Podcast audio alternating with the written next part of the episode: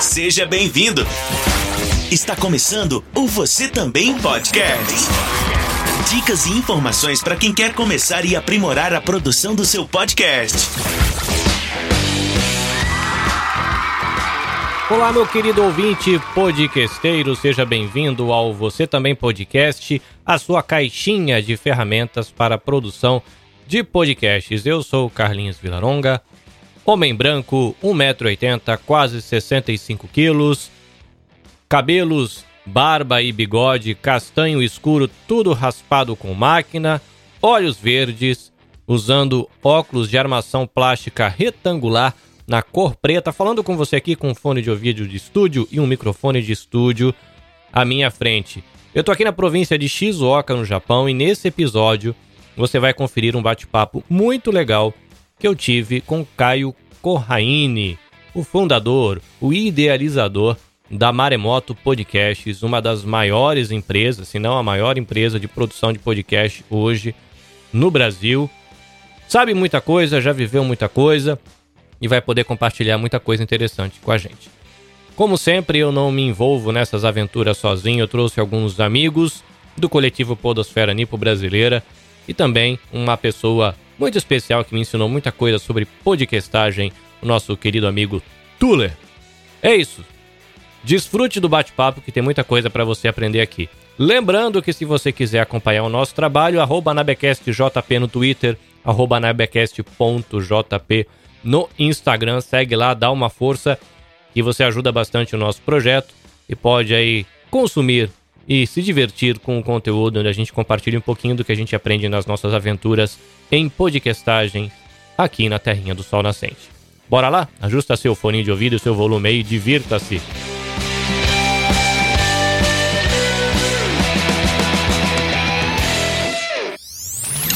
Você também podcast. É, eu vou pedir para os de casa se apresentarem. Então eu vou começar, todo mundo pode ficar à vontade para abrir o microfone. Eu vou escolher aqui por nome. O Yan Ryu está do meu lado esquerdo. O nosso amigo cosplay, que ele tem múltiplas personalidades. Por favor, apresente-se para a nossa audiência, transeuntes e telespectadores, por gentileza. Hai, minasan, ohayou gozaimasu. Konbanwa o pessoal do Brasil. Eu sou Yan Ryu, do Otaku no Kisaten. E sejam bem-vindos aí no Nabecast do Carlinhos. Eu sou cosplayer, sou vizinho do Carlinhos. Tô aqui no Japão desde 2005, né? É, nessa empreitada também de fábrica aí. Eu faço cos... meu segundo job mexe com cosplay, tradução e agora sou um barista. Então, então é isso, gente. Yoroshiku! É, então, é só para avisar, a gente já vai combinar trazer toda a galera da Podosfera Nipo Brasileira pro nosso sítio aqui chamado Kosai. e a gente vai na sua casa para você fazer café latte pra gente. O bonitinho tava lá tirando foto, recebendo diplominha de barista, coisa linda. Aqui do Japão ainda, Mr. Galo, que nós tivemos o prazer de tomar um cafezinho umas duas ou três semanas atrás. Conhecer as suas crianças, que são as coisas mais fofas do mundo. Galo, bem-vindo. Bom dia, bom dia Japão, boa noite Brasil. Bom dia e boa noite para todo mundo que está aqui na live. Obrigado, Carlinhos, por ter convidado aí, por ter concedido a honra de estar tá aqui com vocês, com esse convidado aí, com todos os outros convidados também. É, sou lá do Plug Podcasts, uma tentativa de conglomerado aí que atualmente conta com incríveis um podcast. E a gente tem que começar de algum lugar, né?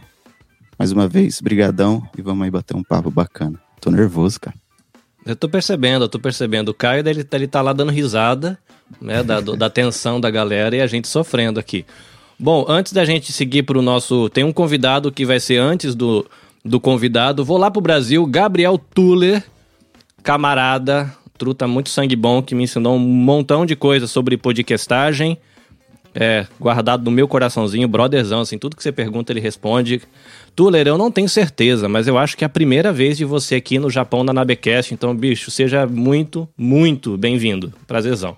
Cara, obrigado pelo convite. É um prazer. Vou dar, vou fazer diferente. Vou dar boa noite Brasil, bom dia Japão, só para ser o diferentão aqui dentro. Eu acho que a gente participou de uma live juntos, Carlinhos. Em algum, algum momento aí a gente, você me chamou para fazer uma live, a gente fez uma live junto para falar de podcast, que como você já disse, é a nossa cachaça aqui, não tem como fugir.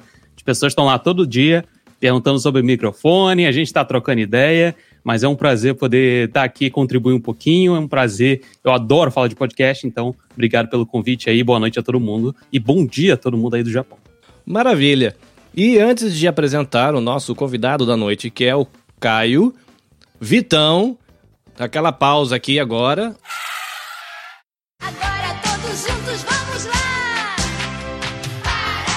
Vitão, parabéns pra você. Nessa data, ninguém vai entender nada porque o Vitor pediu de presente de aniversário a oportunidade de estar nessa gravação para conhecer pessoalmente Caio Corraine. Então, Vitão, meus parabéns para você. Se apresente para os nossos ouvintes e transeuntes. Caraca, fazia tempo que eu não sentia esse, esse constrangimento em receber um parabéns assim. Mas muito obrigado por isso. É um prazer estar aqui. Eu sou o Vitor do No Japão Podcast. É, Eu tenho um podcast que falo das minhas histórias aqui, vivendo no Japão. Eu cresci aqui no Japão, estudei aqui, e terminei o ensino médio aqui, né? Então tenho várias histórias. E é um prazer estar aqui de novo nessa live seguida, depois de eu pedir, implorar pro Carlinhos, porque eu realmente queria muito conhecer o Caio. Conheci o Caio lá no GugaCast e tal, acompanhei muito tempo, então queria saber um pouquinho da história dele. E muito obrigado. E eu esqueci, né? É, boa noite pro pessoal do Brasil e bom dia pro pessoal do Japão. Muito bem, e agora o nosso tão esperado e desejado Caio Corraine. Bem-vindo ao Japão, meu querido. Olá, personas! Bom dia, boa tarde, boa noite a todos que estão nos ouvindo neste momento. É um prazer enorme participar com vocês aqui e poder falar da coisa que eu mais amo, né? Que é podcast e que me deu tudo na vida, né? Então eu espero muito que essa mídia também dê tudo que ela pode para vocês.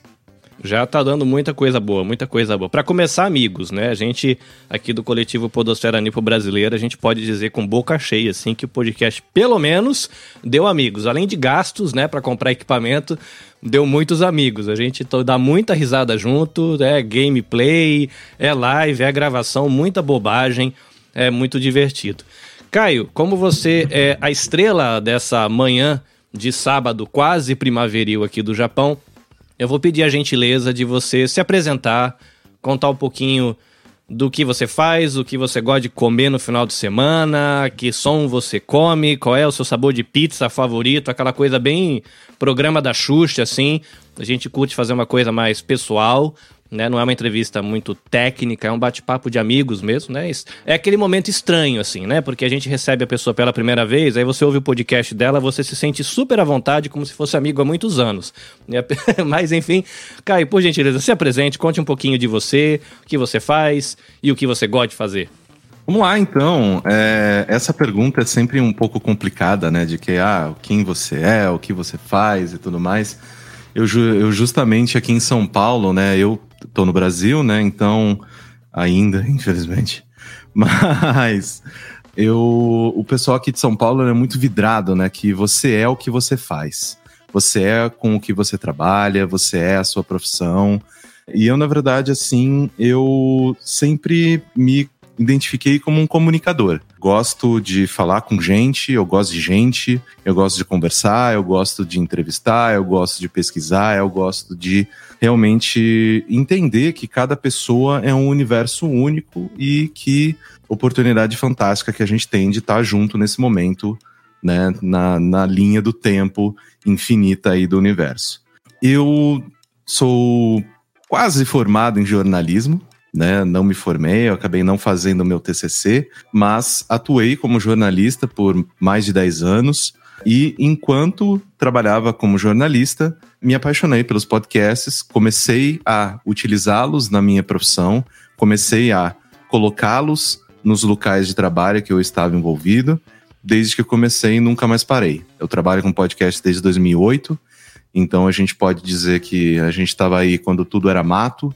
Tudo tem dado certo, né? Eu sou fundador e diretor executivo da Maremoto, que atualmente é a maior empresa de podcast do Brasil. Então é, é um privilégio muito grande de poder ter a minha mídia favorita, ter o meu é, hobby favorito como meu ganha-pão, como o responsável por me dar teto, me dar uma cama confortável, por pagar a comida da minha cachorra. É fantástico. O Galo, um garoto muito organizado, ele mandou pra gente uma listona gigante de perguntas que ele queria ouvir muitas coisas do Caio, então eu vou dar as honras para ele fazer aqui a primeira pergunta pra gente seguir nosso bate-papo. Galo, você que está aí do meu lado direito, fique à vontade. Caraca, mano. Obrigado por ter me chamado de organizado, viu, minha digníssima esposa? Ele me chamou de organizado. É um elogio que eu nunca recebi na minha vida. Mas, pô, é uma honra, né, tá aí com, com o Caio, dono da, da Maremoto, CEO da Maremoto, né, cara? Eu falei, putz, eu tenho que pensar em algumas coisas para não ficar lá só ouvindo e babando, né? Coisa que eu já faço enquanto eu tô ouvindo lá os podcasts, podcasts da, da Maremoto, né? A primeira pergunta que eu queria trazer para você é algo que tem mais a ver comigo, né? Como foi quando você conseguiu fechar aquele primeiro cliente de edição de podcast. Acredito que você tenha começado nesse atuando nessa área, na edição, né? Como foi o sentimento? Será que foi o mesmo sentimento que eu tô tendo agora de nervosismo, de tremedeira? Cara, a minha carreira, ela é um tanto quanto esquisita, por assim dizer, né? Porque como eu mencionei para vocês, eu trabalhei como jornalista por muitos anos. Dentro do jornalismo, a gente tem a possibilidade de gerar conteúdo, né, de promover informação e todas essas coisas de diversas maneiras, né? Então, quando eu comecei a trabalhar nesse mercado, a questão do tal multimídia, né? Ah, não, porque tem que ter vídeo, tem que ter texto, tem que ter foto, tem que ter tudo, já estava muito forte, né? Por mais que ali pelos idos né, de 2005, 2006, nós ainda não estávamos na velocidade que nós estamos hoje, isso já era estabelecido, isso era uma necessidade. O meu primeiro emprego como jornalista, justamente na área que eu queria atuar, que é de entretenimento eletrônico, eu fui jornalista de videogame por muitos anos, foi justamente no site da Editora Europa, que é a revista que publica né, Dicas e Truques PlayStation, algumas das maiores revistas de videogames aqui do Brasil. E eu fiz a entrevista de emprego, é, justamente eles estavam buscando um editor de vídeo. E aí fui, fiz a entrevista de emprego. Não, porque você sabe editar vídeo? Sei, sei, sei. Não, tá, beleza e tal. A gente conversando assim. Isso numa quinta-feira, tá? Aí o Humberto, né, que era o editor-chefe, gostou de mim, gostou do meu perfil e falou: Cara, gostei, vamos, vamos começar na segunda-feira? Falei, fechou, até nós. Pô, tô preparadíssimo. Nunca tinha editado um vídeo na minha vida. Eu ouvi essa história em um dos, um dos seus podcasts lá, do estaleiro. Exato, Eu sabia? Muita risada e, sozinho lá no trabalho. E isso, gente, é uma coisa que assim, a partir do momento, né, que a gente tem, é, por mais que a gente hoje em dia a gente esteja utilizando a internet de uma maneira assim um tanto quanto tóxica, né, na maior parte do tempo, cara, todo o conhecimento da humanidade está na palma da tua mão. Então, o que, que eu fiz? Eu falei, meu, eu preciso aprender a editar. É isso que eu vou fazer. Eu tenho um final de semana para aprender a editar vídeo. E foi o que eu fiz, sabe? Então, eu comecei editando vídeo, mas ao mesmo tempo, na faculdade, a gente tinha várias aulas e disponibilidades de cursos extracurriculares. E um desses cursos extracurriculares era justamente de Sony Vegas. E aí, beleza começo, porque também, né, tem uma questão de, de quando você tá, você geralmente, quando você é estudante, tá na faculdade e tudo mais, a licença desses aplicativos, a licença desses programas, ela tem um preço diferenciado, porque é obviamente que é uma estratégia mercadológica dessas empresas, é conquistar usuários, né, no início da sua carreira profissional, no início da sua caminhada profissional. Então é por uhum. isso que a Adobe tem um valor menor para estudante, por isso que a Sony também tinha esse tipo de incentivo. Fui eu fazer o curso de Sony Vegas e também aproveitei e fiz um curso de Final Cut, né, que eram os dois que estavam disponíveis. Nisso eu falei, poxa, legal, comecei a editar. Do Sony Vegas, editando vídeo, para o áudio, é um pulo né? Você já uhum. conhece o seu dom, já conhece o seu programa de edição, é, você conhece, né? Você sabe, ah, o S corta, então, é, você já sabe os seus atalhos, você já tem mais ou menos a sua prática, né?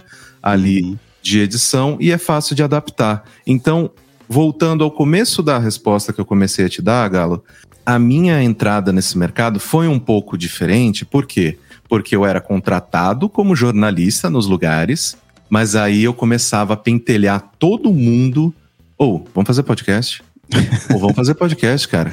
Pô, podcast Essa é é- maneiro, hein? É a história básica de todo iniciante na vida de podcaster, né? Só fala disso. Já falou de podcast hoje? Não. É, então como é que e- você é podcaster? E isso era, era interessante porque a gente estava numa época, eu trabalhava, né, nessa, na época que eu realmente comecei a trabalhar assim, semanalmente com produção de conteúdo em podcast, foi em 2010. Antes disso, havia né, desenvolvido projetos para blogs, esse tipo de coisa. Mas eu trabalhava no portal IG, que, na sua época, era o segundo maior portal do- da internet brasileira, atrás apenas do UOL. Então, o IG, ele, é, a gente trabalhava muito com conteúdo escrito, e era aquela época em que, gradativamente, o jornalismo que hoje em dia tem esse jornalismo de personalidade, né? Que você não, você não assiste só o William Bonner na televisão. Você assiste o TikTok do William Bonner fazendo a gravata.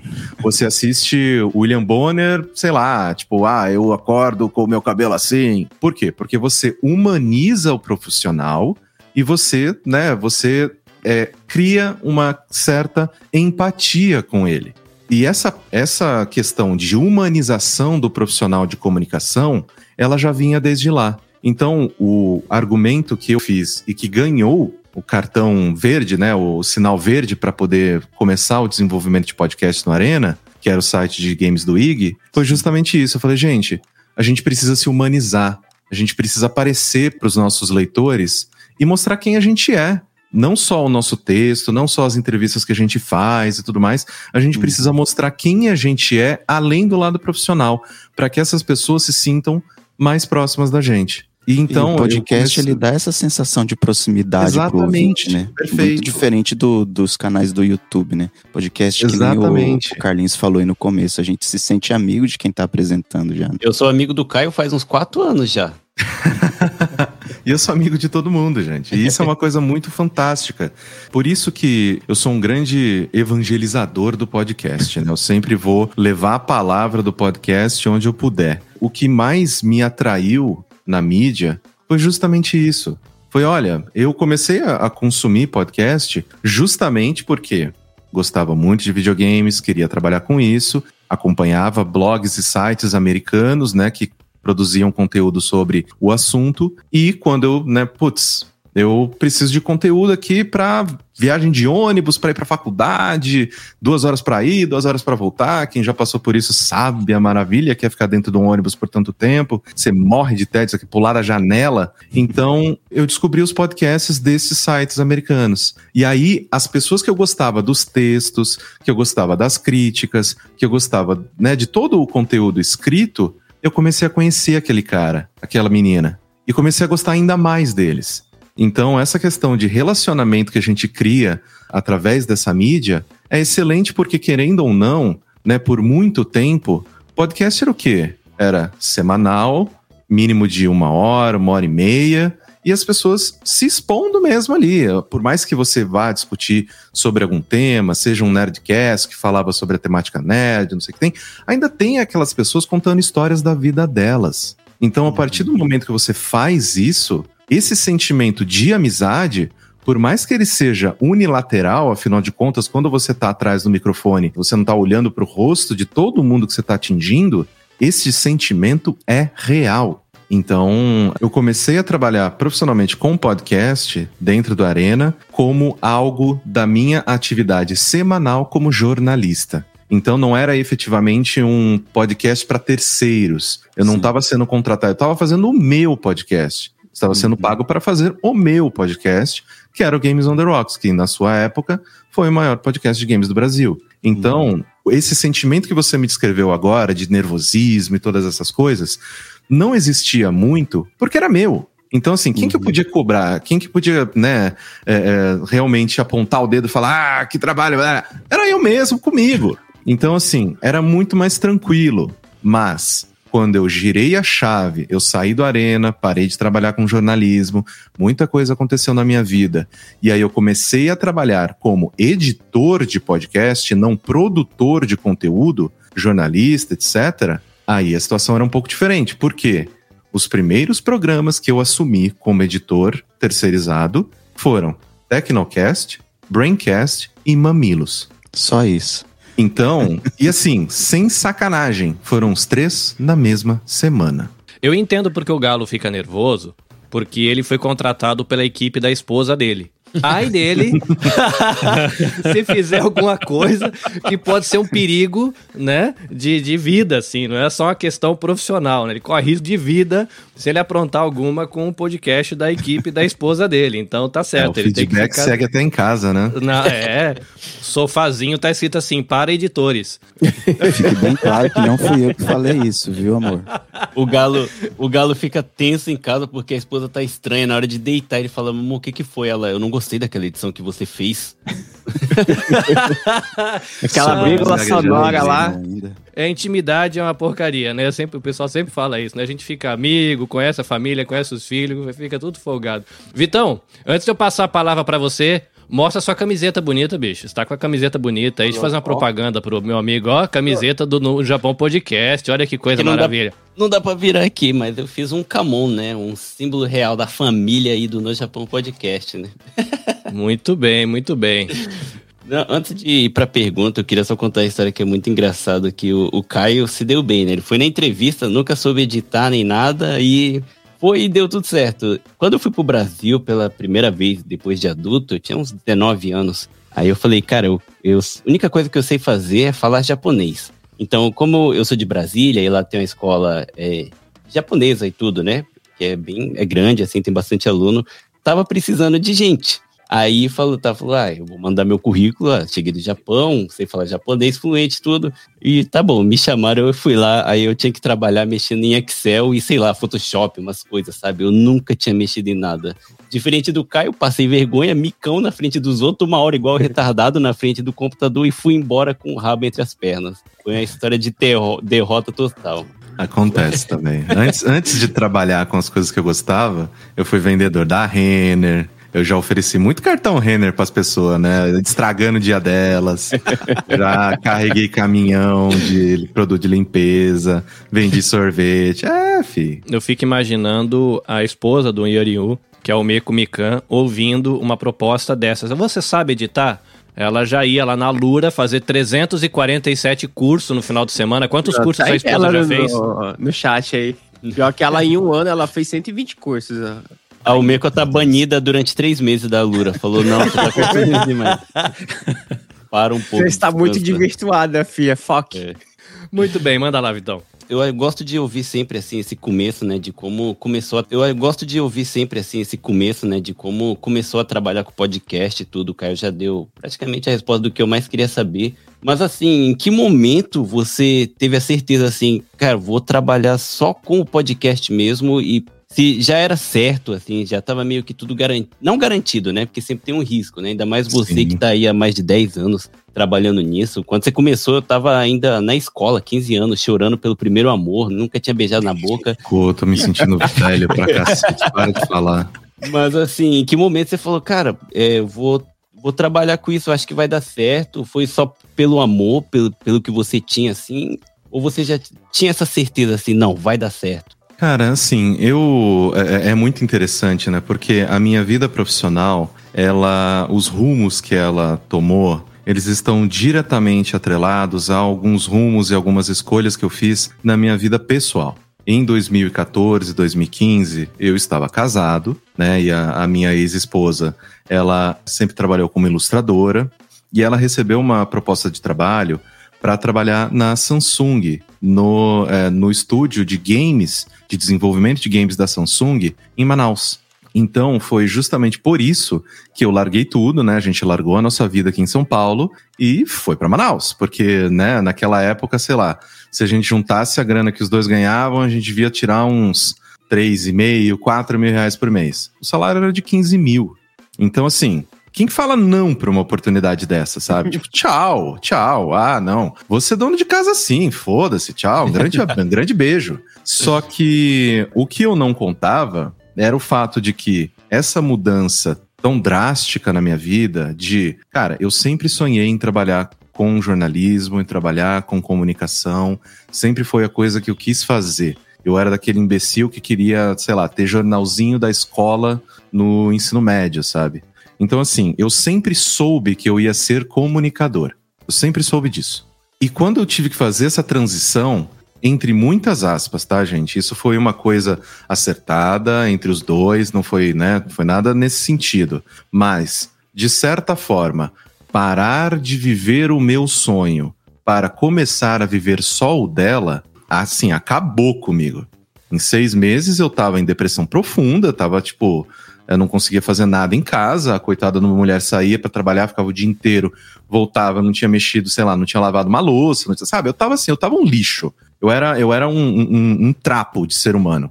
E aí o relacionamento, né, não foi para frente. A gente, meu, acho que é melhor a gente seguir caminhos diferentes, porque não tá rolando, né? Tá pesado pros dois e eu acho que se a gente se segurar, a gente vai afundar, a gente não vai boiar. Então, terminamos o nosso relacionamento. E nisso, cara, que nem eu, eu mencionei para vocês, eu tinha saído do meu emprego dos sonhos em São Paulo, com a carreira que eu sempre quis, trabalhando com, com o que eu sempre quis.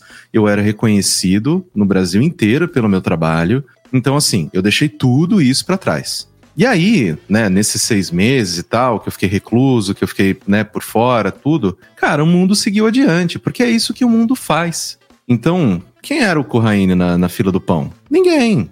Ah, ele era o cara lá do podcast. Pô, que bom, bom para ele. Beijo, tchau. Então, assim, quando voltei de Manaus e tudo mais, eu não tinha um puto, não tinha um, uma, uma. Eu voltei com uma mão na frente e uma mão atrás. Eu sou do interior de São Paulo, né?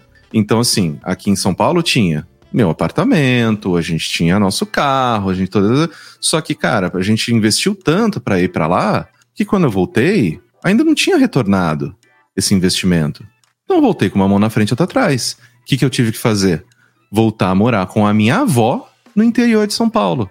Então, assim, toda a jornada que eu tinha feito de nascer no interior, né? Ser, ser caipirinha lá, não sei o que tem, estudar, fazer faculdade, crescer, mudar de emprego, ganhar promoção, lá, lá, lá, lá, eu voltei pro estaca zero. Eu voltei pro zero. Aí, tipo, cara, foi um momento assim, foi o momento mais baixo da minha vida. Assim, foi um momento muito pesado. Muitos pensamentos ruins passaram por mim naquele momento. E vendo essa situação, um amigo meu, um grande amigo meu, o Tango, ele falou, cara, porque assim, inclusive no interior, nem internet em casa eu tinha. Então, se eu quisesse tentar fazer alguma coisa, eu tinha que ir em Lan House. Tinha que, sabe? Era um negócio assim, meu, eu tava definhando, assim, eu tava tipo, ok, eu vou sumir. É isso que vai acontecer. Esse meu amigo Tango, ele falou, cara, vem morar comigo. Vem morar comigo no Recife. Porque aqui a gente tem uma estrutura super boa, a gente tem um quarto para ti. Você precisa de, você precisa de paz, cara. Você precisa de paz e, e, e condições para se reerguer. Vem pra cá. E foi o que salvou minha vida, literalmente. Então assim, quando eu fui pro Recife para morar com o Tango e com a G, eu enfim tinha pelo menos um pouco de ferramenta para começar a tentar me reerguer. E o bom trabalho que eu tinha feito em todos os anos antes daquele momento, como o host, apresentador e editor do Games on the Rocks, isso contaram para que tanto Carlos Merigo né, do B9 se aproximasse de mim, era uma pessoa que já admirava muito meu trabalho, gostava muito das coisas que eu fazia, como também nosso querido, amado e adorado Léo Lopes, que eram duas pessoas que gostavam muito do meu trabalho, acompanharam a minha vida profissional, acompanharam também a minha vida pessoal e num, num determinado momento, né, que eu acabei de que eu mencionei para vocês antes, essa questão, né, da, da, da mesma semana que foi a semana que definiu o resto da minha vida, eu recebi esses três podcasts para editar. Porque eles já sabiam do meu potencial, já sabiam da minha habilidade, confiavam no meu trabalho e falaram: cara, eu. É, é, a gente quer que você edite isso aqui. E com esses três programas, né, semanais e tudo mais, com esses três programas, eu já ganhava mais do que na época que eu ganhava como jornalista. Então, essa semana, né, esse mês, praticamente, né? Foi o turning point em que eu percebi que, ah, peraí, porque na minha cabeça, se eu não era mais jornalista, eu tinha perdido tudo. Todas as habilidades que eu tinha trabalhado e refinado e todas essas coisas durante toda a minha vida profissional, elas haviam sido perdidas. Falei, puta, joguei, foi tudo pro lixo. Não, não, não. Tem isso aqui que você sabe fazer. E você sabe fazer bem. É claro que eu tendo a ser É, é- é meio que aquele extremo modesto de tipo, não foi sorte, não foi isso, foi aquilo. Claro que sim, foi sorte também, de tipo, sei lá, chegar todos esses trabalhos numa semana só, meu Deus do céu, e mudar a minha vida. Isso, é, esse, esse- acaso pode ser considerado sorte. Mas, se eu não tivesse a habilidade necessária para corresponder e me manter nessa posição por tantos anos como eu me mantive, aí foda-se a sorte, né, gatão? Pô, enfia a sorte no rabo. Então, eu acho que essa questão de entender que a partir dali a minha vida ela estaria misturada com o podcast, assim, pelo resto da minha vida, pelo menos até agora, foi nessa semana. Foi nessa semana que eu falei, ok, é isso. Caramba. É, que história sensacional. Eu queria pedir pro Carlinhos é, continuar a live, mas não deixar ainda é, no YouTube, porque o Caio vai entrar em contato com a Netflix e pedir um, um documentário sobre a vida dele. Porque- Já pensou que da hora, cara? Porque é muito legal saber disso, né? A gente às vezes não conhece mesmo o background da pessoa, né? E ah, muitas vezes fala, ah, ele tá lá. Que nem eu conheci o Caio pelo GugaCast, né? Então seria muito fácil pra mim julgar o Caio falando, ah, ele teve a ajuda do Guga, tudo, né?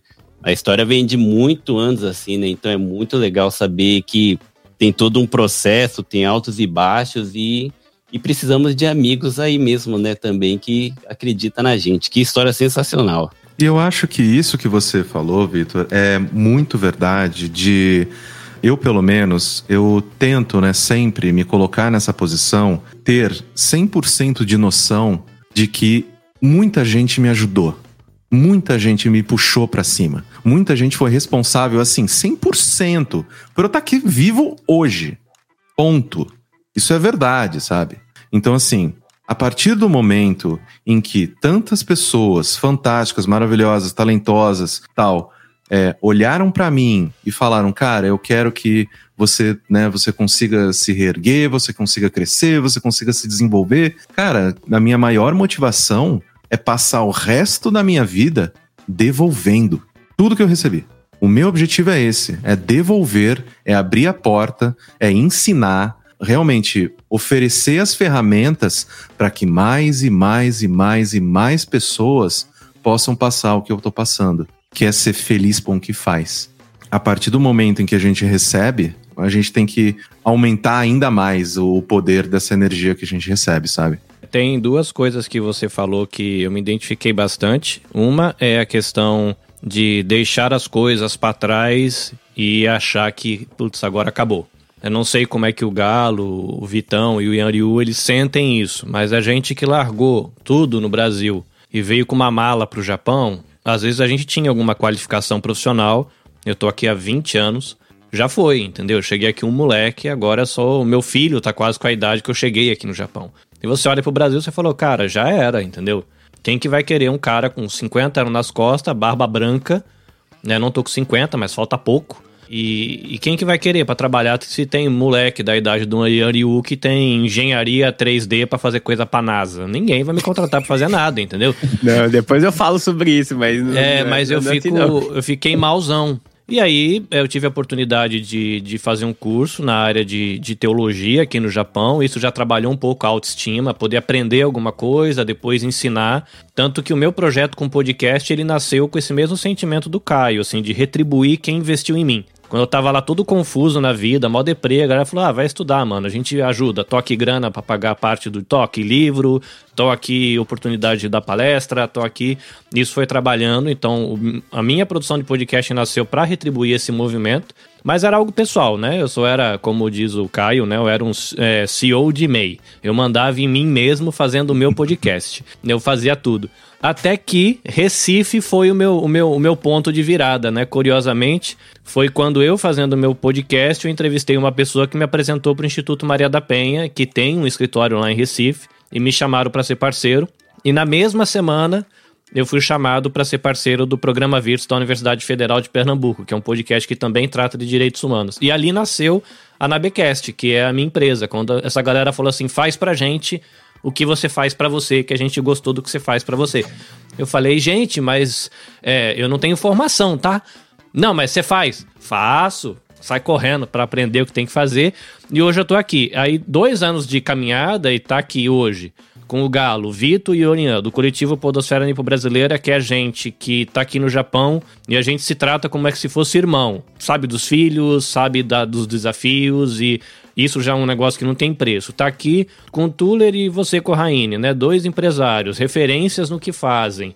Para mim já é um, um, puta de um ganho. Assim, se tem alguma coisa que o podcast me trouxe, é, é o que tá aqui. O que tá aqui já é muito. Gostaria que mais coisas viessem, mas foi, foi muito legal né, o que eu vivi por aqui e essa questão de você ter trazido essa questão da, das emoções, né, do, da depressão. É, eu tenho um carinho especial por essa temática. Tenho uma parceria com uma ONG que gera conteúdo para brasileiros nesse sentido aqui no Japão.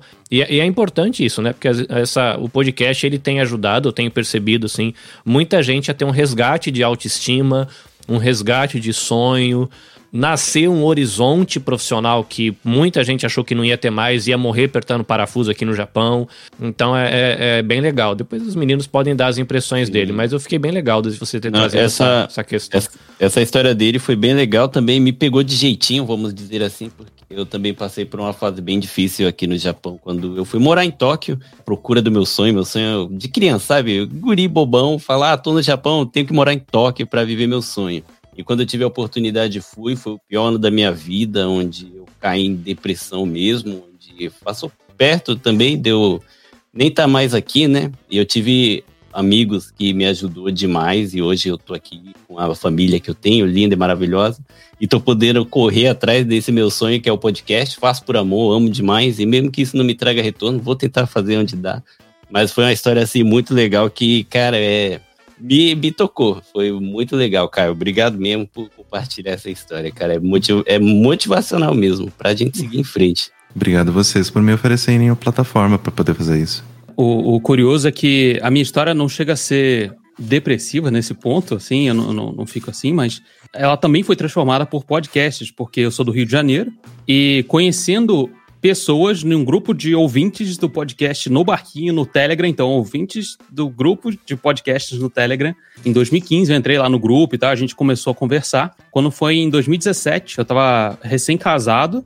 Um, uma das pessoas que eu nunca tinha visto, na, quer dizer, para dizer que eu nunca tinha visto, eu vi ele uma vez em um encontro desses ouvintes de, sei lá, 10 pessoas, sabe? Aqueles encontrinhos de ouvintes de podcast que se reuniam para fazer alguma coisa. Ele me mandou a mensagem falou: Cara, tem uma vaga de emprego aqui pra você trabalhar aqui em São Paulo. E eu tava muito satisfeito com o emprego que eu tava. Insatisfeito com o emprego que eu tava lá no Rio. E aí ele me chamou e, e aí eu falei com a minha esposa e tal. E a gente, cara, e aí? Vamos essa aventura agora? A gente é, tava recém-casado, tava. É, ela, como estagiária de engenharia, já ganhava muito mais do que eu, um tecnólogo em design gráfico. E a gente resolveu vir moramos na casa desse amigo por um mês, sem conhecer o cara, nada, assim. Eu tinha visto ele uma vez na minha vida. Ele me deixou morar um mês com ele, com a esposa, com os filhos, a gente fez amizade e tal, e começou a trabalhar junto. E depois de um ano eu acabei saindo da empresa, e aí eu cheguei naquele ponto de, tá, e agora? O que, que eu sei fazer é, para poder me sustentar aqui em São Paulo. Eu volto para o Rio de Janeiro, o que, que eu faço? E aí eu fiz as contas aqui com a minha esposa, a gente, ah, não, temos uns dois meses aí para você decidir o que, que, você vai fazer. Falei, bem, eu sei fazer podcast. Eu acho que esse negócio tem alguma coisa. É, eu já editava por conta própria e por alguns amigos que começam nisso, né? Comecei a oferecer esse tipo de trabalho para as pessoas. E aí, magicamente, as coisas começaram. Magicamente, né? As coisas começaram a dar certo a partir daí, de, desse passo, sabe? De, de, alguma. Chega um momento, chega esse turning point, assim, que você fala, tá, eu tenho dois caminhos, eu vou para cá ou vou para lá. O que, que eu faço agora da minha vida? Eu posso apostar aqui, eu tenho condições de apostar isso aqui agora?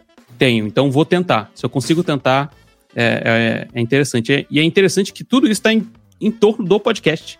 Né? O podcast me proporcionou conhecer gente pela internet, ser convidado para trabalhar na empresa e depois começar a trabalhar e oferecer esse tipo de serviço para outras pessoas. É uma, é eu sou eternamente grato a tudo que o podcast me proporcionou. É, não só por é, ter empresa ou qualquer coisa assim, mas principalmente por conhecer gente nova, conhecer gente interessante, poder ouvir outras histórias e também poder mostrar para essas pessoas o poder transformador que é o, o podcast. Então, assim, realmente é uma, é uma história muito boa. Gosto, é, gostei muito da história do Caio, me inspirou bastante. É, a história do Caio é muito inspiradora mesmo, porque a minha história com o podcast também veio nessa onda de depressão. Uns anos atrás eu trabalhei junto com o Carlinhos na mesma empresa. Tanto que a gente ficava enchendo o saco um do outro, oh, vamos estudar, vamos estudar, vamos estudar.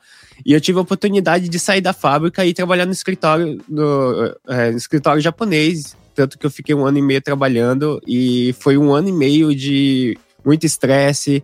Eu cheguei num ponto de estresse que eu tava caindo em depressão, eu acabei saindo dessa empresa. Eu, eu voltei para a mesma empresa onde o Carlinhos trabalha, só que eu tô em outra sessão.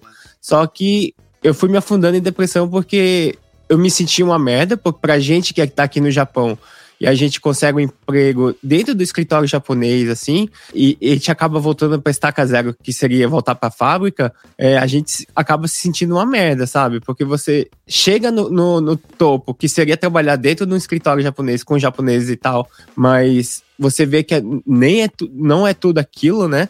E eu fiquei nesse período aí me cobrando mesmo, assim, falando que, poxa, você já estava no, no, no, topo de um DKC que pode chegar, trabalhar numa empresa japonesa e você voltando para Estaca Zero. Tanto que nessa época, era a época que eu escutava muito podcast. Eu passava acho que mais de 8 horas, 10 horas escutando podcast. Se não fosse podcast, cara, acho que eu acho que eu tinha me afundado mais. Tanto que eu sempre falo pra minha mulher: podcast é, é minha terapia diária, né? Sem ele, tipo, eu, não dá, cara. Minha, minha vida não, não, não corre. Tanto que dois anos atrás eu tava já aqui no topo da minha depressão, minha mulher me ajudando, vai, vai pro psicólogo e tal. tava escutando um dos, do, dos, dos, programas do, do GugaCast que o Caio tava junto, assim. E, cara, cara eu fico pensando, cara, como a gente pode se emocionar escutando histórias de outras pessoas, né? E acho que foi um dos motivos pelo qual eu, eu comecei a, a estudar podcast, tanto pela, pelo incentivo do Caio, tanto pelo incentivo do Léo Lopes, né? E eu fui saber eu, recentemente que o Carlinhos estava nesse, nesse, nesse, nesse meio conglomerado da podosfera, cara. E é muito Aliás, interessante. A gente, a gente conversava e eu não sabia que você era você. Não sei se você lembra disso. a gente passou muito tempo trocando mensagem e aí você falou, cara, você sabe quem eu sou, né? Eu falei, é o cara do Otaku no Kisaten. né? Não, eu sou o cara que trabalhava com você. Como assim você é o cara que trabalhava comigo? Eu nem sabia que ele estava na mesma cidade que eu, nem sabia que. E a gente tomava café junto na fábrica, entendeu? É, bem isso mesmo. E tanto que eu fui atrás, fui, fui estudar, fiz os, os workshops do Léo. É, eu vi os programas do Caio incentivando a gente a fazer podcast. Se você tem história para contar, faz um podcast, nem que seja caseiro mesmo. E foi assim. E minha mulher sempre me incentivando. Se não fosse por ela, cara, eu tava na merda. E ela começou a estudar também, que a gente não teve oportunidade de fazer uma faculdade, né? É, gente veio pra cá muito cedo, eu vim com 18, né? Mas, tipo, eu já tava terminando a faculdade, só que eu desisti por causa de outros acúmulos de estresse. E a gente voltou a estudar, cara. Eu, o, o Carlinhos fala que eu sou novo, cara, eu já tenho quase 40 já. então a gente começou a estudar, cara. Por causa da pandemia, a gente começou a estudar de novo. E esse incentivo da minha mulher fez eu estudar o que eu, tava, que eu gostava, né, de, de consumir todo dia, que é podcast. E a gente começou a fazer o nosso podcast sobre cultura otaku, compartilhando, como o Caio falou, é, devolvendo o que as pessoas dentro desse nosso núcleo otaku ensinaram pra gente devolvendo para as pessoas que estão começando, né? Então eu agradeço muito o Caio, o Léo Lopes e o Carlinhos aí pra ter inserido a gente nesse, nessa podosfera linda, maravilhosa que essa faz, cachaça que é o podcast. Essa cachaça, é. né? pois é. A yeah. galera não entende, né, cara, essa nossa paixão por podcast, mas é que podcast é tudo isso pra gente, né? É. Não é uma questão de, de mexer no computador, que as pessoas acham, ah, você fica com esse negócio, esse fone de ouvido na orelha o dia inteiro e mexendo no computador, ai que larga isso.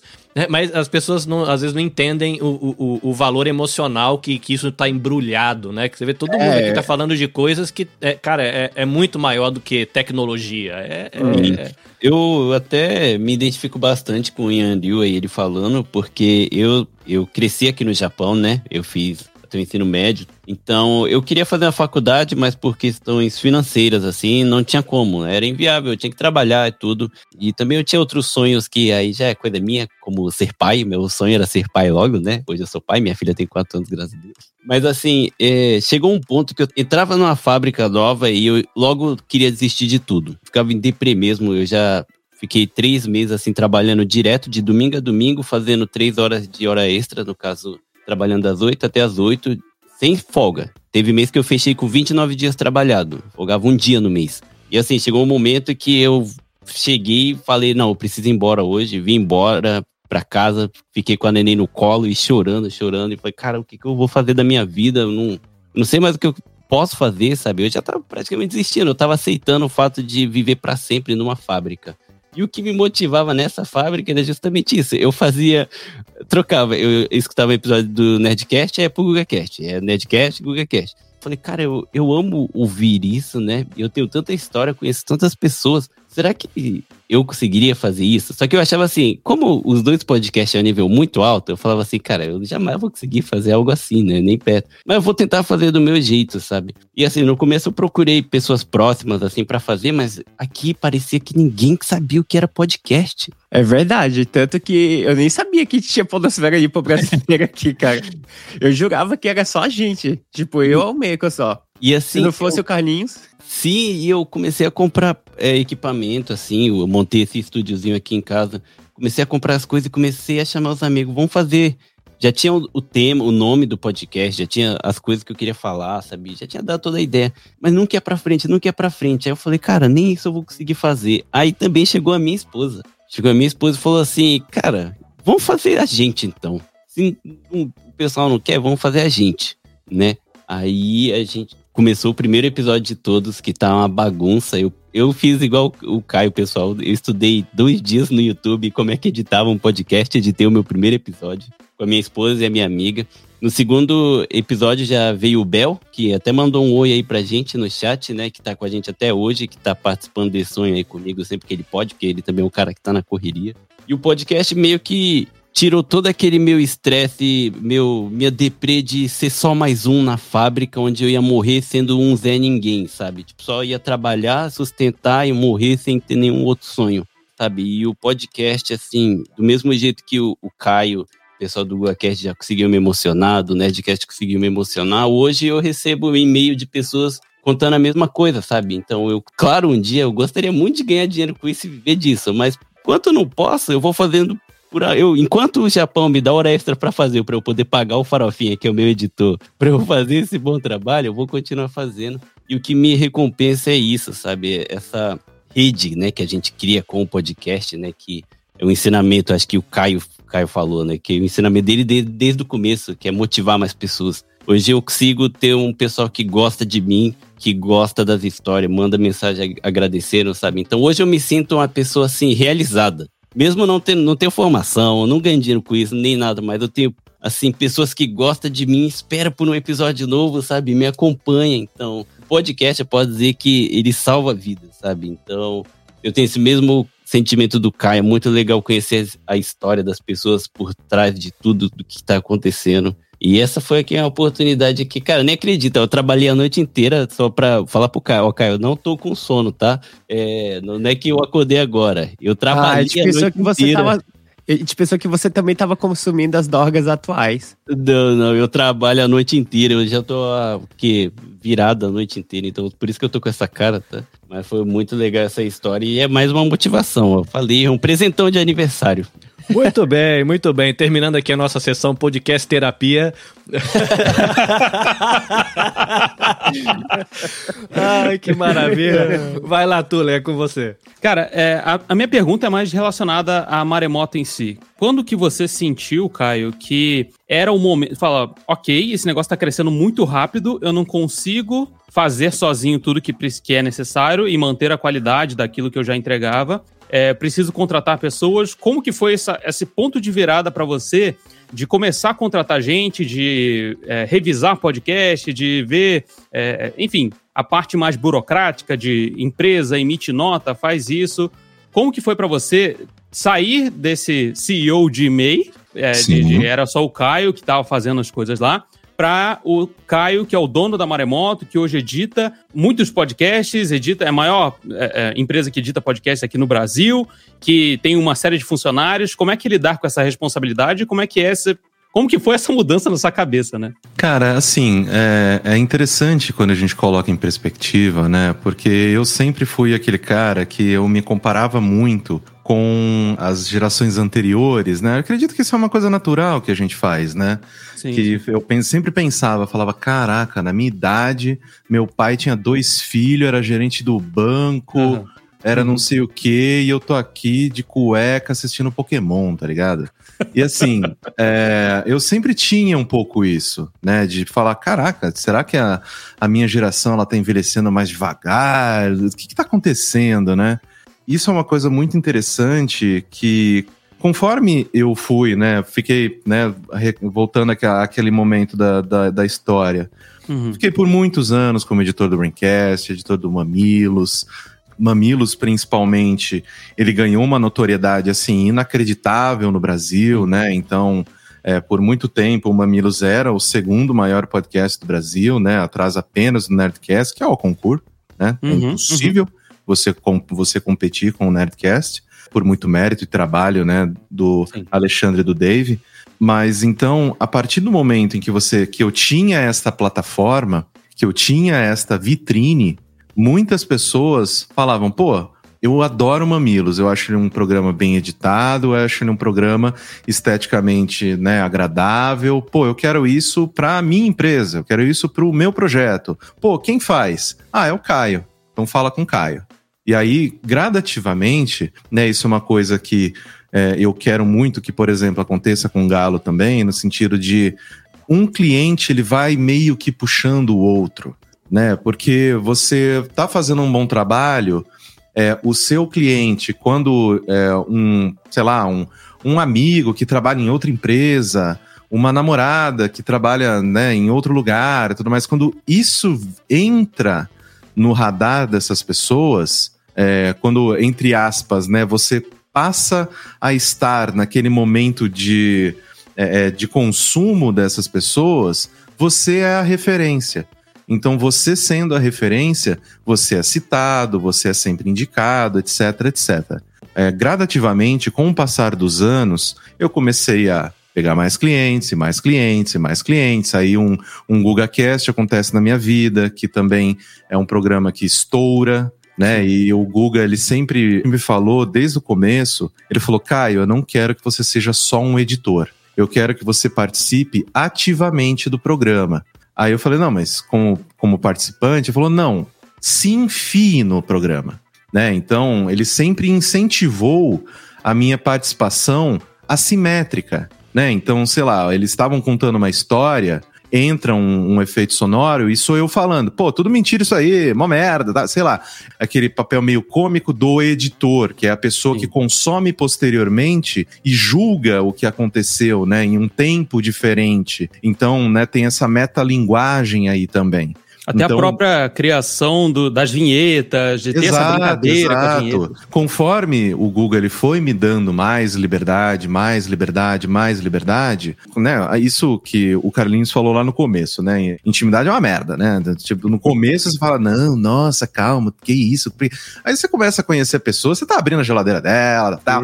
Então, assim, intimidade é isso, né? Você, cada vez mais, você se torna você mesmo ao lado das pessoas. Você para de vestir aquele, né, aquele, aquela mascarazinha profissional, só profissional, sabe? Você continua profissional, mas você também tem um, um, um universo de outras facetas e, e gostos e, e, etc, etc. E foi justamente é, eu testando até onde ia o humor do Guga que é aquele negócio, cara, eu fazia a vinheta, eu, eu efetivamente falava, eu odeio fazer isso aqui, eu estou odiando este processo, Melhor eu detesto o que eu faço. Melhor de todas essa vinheta. Então, assim, e isso é uma coisa que, de novo, gente, é, eu, eu sou uma pessoa que eu sou apaixonada pela comunicação. Então, óbvio que, por muitos anos, ser editor de podcast era a maneira com que eu encontrei de me integrar novamente a um mercado de trabalho, me integrar, né? Me integrar ali. Opa, peraí, eu perdi o, o chapéu de jornalista, qual chapéu que eu pego agora? Uhum. Então, assim, é, foi o que eu consegui fazer para me virar. Conforme as coisas foram, foram dando certo, eu falei, opa, peraí, então isso aqui não é só um, um jobzinho aí que, enquanto eu não procuro o próximo emprego de jornalista, por exemplo. Não, isso aqui ele vai virar o meu prato principal, isso aqui é o meu ganha-pão. E aí, gradativamente, isso é uma coisa que você né, provavelmente já está passando por isso também, Tula, que é, conforme você vai assinando novos contratos, recebendo novas propostas, etc, etc, quando você trabalha só, qual que é a sua limitação? As horas do seu dia, né? Quantas horas né, trabalháveis eu tenho, né? E conforme você vai preenchendo esta a sua semana, né, de, na, su, na sua lista de afazeres, com projetos, clientes, etc., você chega num ponto em que você precisa tomar uma decisão. Porque quando você cresce profissionalmente, o que, que a gente geralmente quer? A gente quer trabalhar menos e ganhar mais. Esse é o objetivo de crescer na vida profissionalmente, certo? Trabalhar menos e ganhar mais.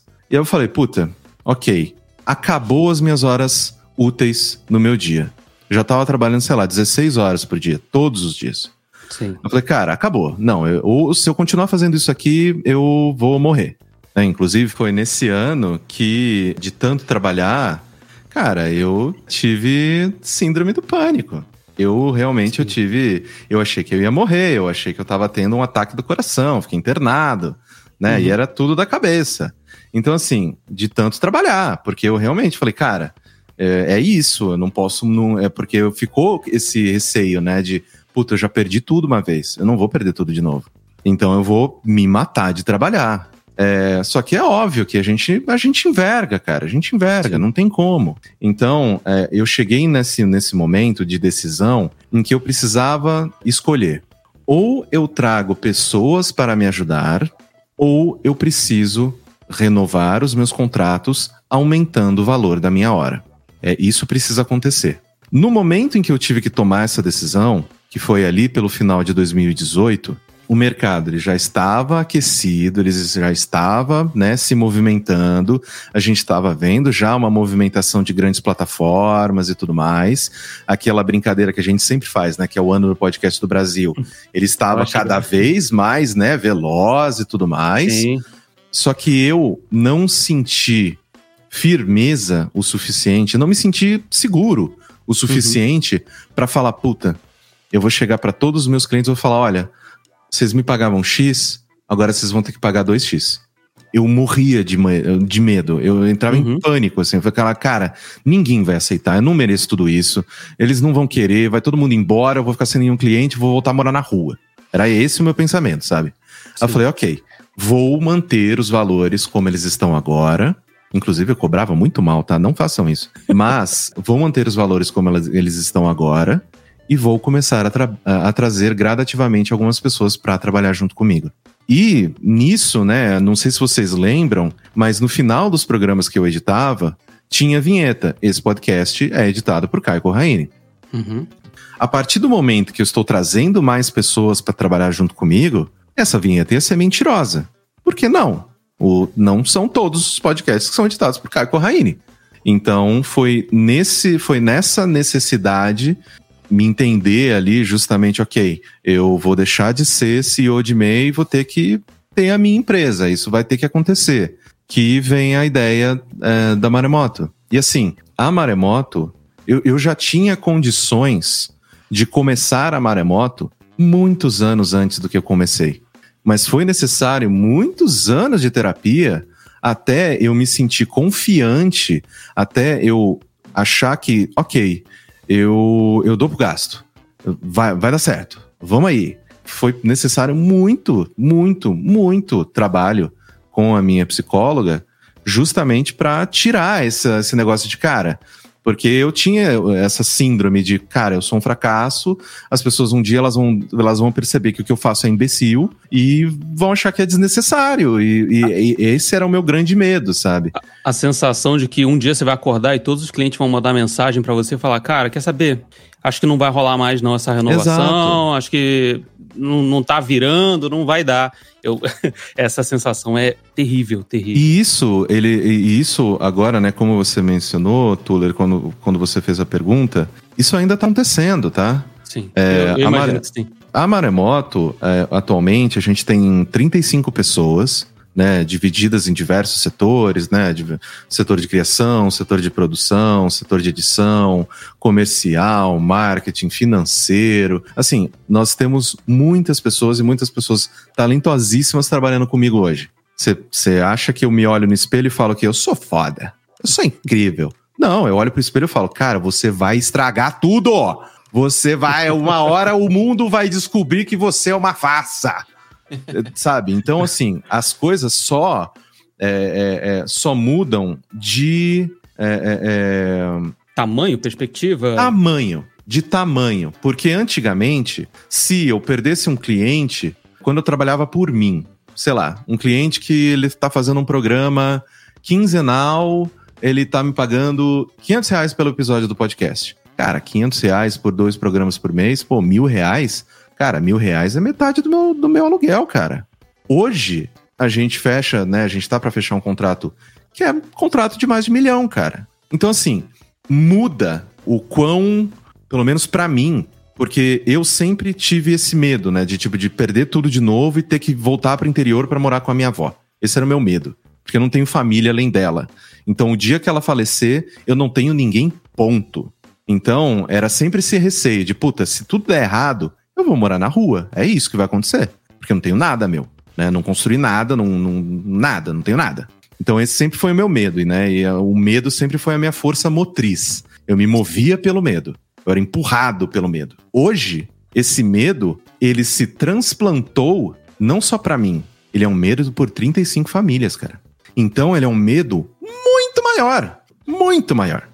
Cara, o tanto de cabelo branco que nasceu em mim é tempo recorde, cara. Eu acho que, inclusive, eu precisava chamar o Guinness. Alguma coisa assim, porque eu tenho 35 anos, cara. Mano, porra, tenho cabelo branco na porra do peito, sabe? Então, é claro que, hoje em dia, estou numa posição muito mais confortável financeiramente, com toda certeza. Com toda certeza.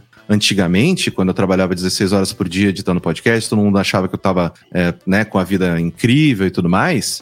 Era paycheck to paycheck. Era tipo, era salário por salário. Era tipo, Vida de Japão. se- é, exatamente. Certeza, se um cliente. é, o que pra vocês é, se esse mês eu não fizer tantas horas extras, eu não consigo pagar o aluguel, Pra mim era, se sair um dos meus clientes, eu vou ter que devolver a casa, porque eu não vou ter como pagar.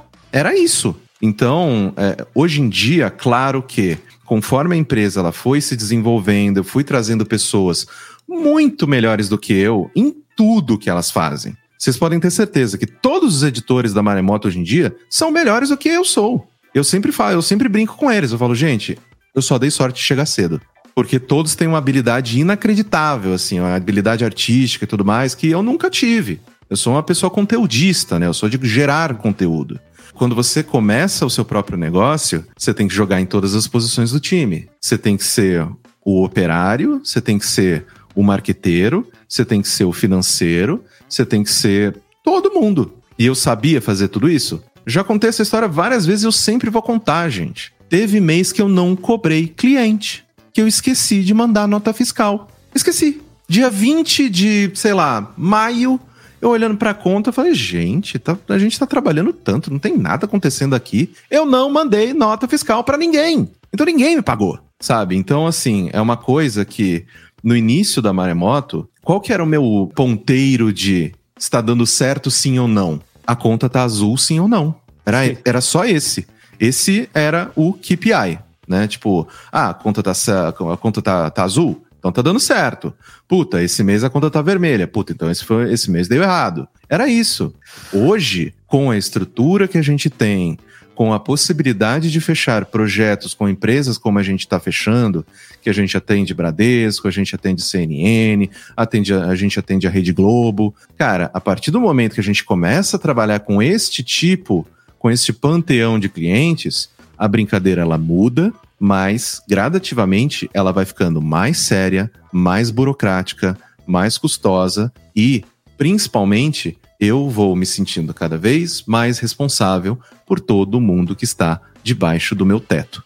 Então, o meu medo de antigamente, que era puta, se tudo der errado, não vou ter onde morar. Agora eu penso, se tudo der errado, 35 pessoas, 35 famílias não vão ter onde morar. É esse é o meu medo, sabe? Com a possibilidade, inclusive, sei lá, mês que vem a gente já vai trazer mais três pra dentro.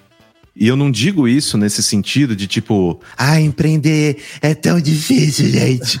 É, eu sofro demais empreendendo. Não é isso. É só que dá trabalho pra caralho se você, além de dono, cuida. Se você for só dono, como a maioria desses caras é, é fantástico. Porque você só passa uma vez por mês, pega o dinheiro e vai embora. Curtir a sua, né, a sua amante no Caribe.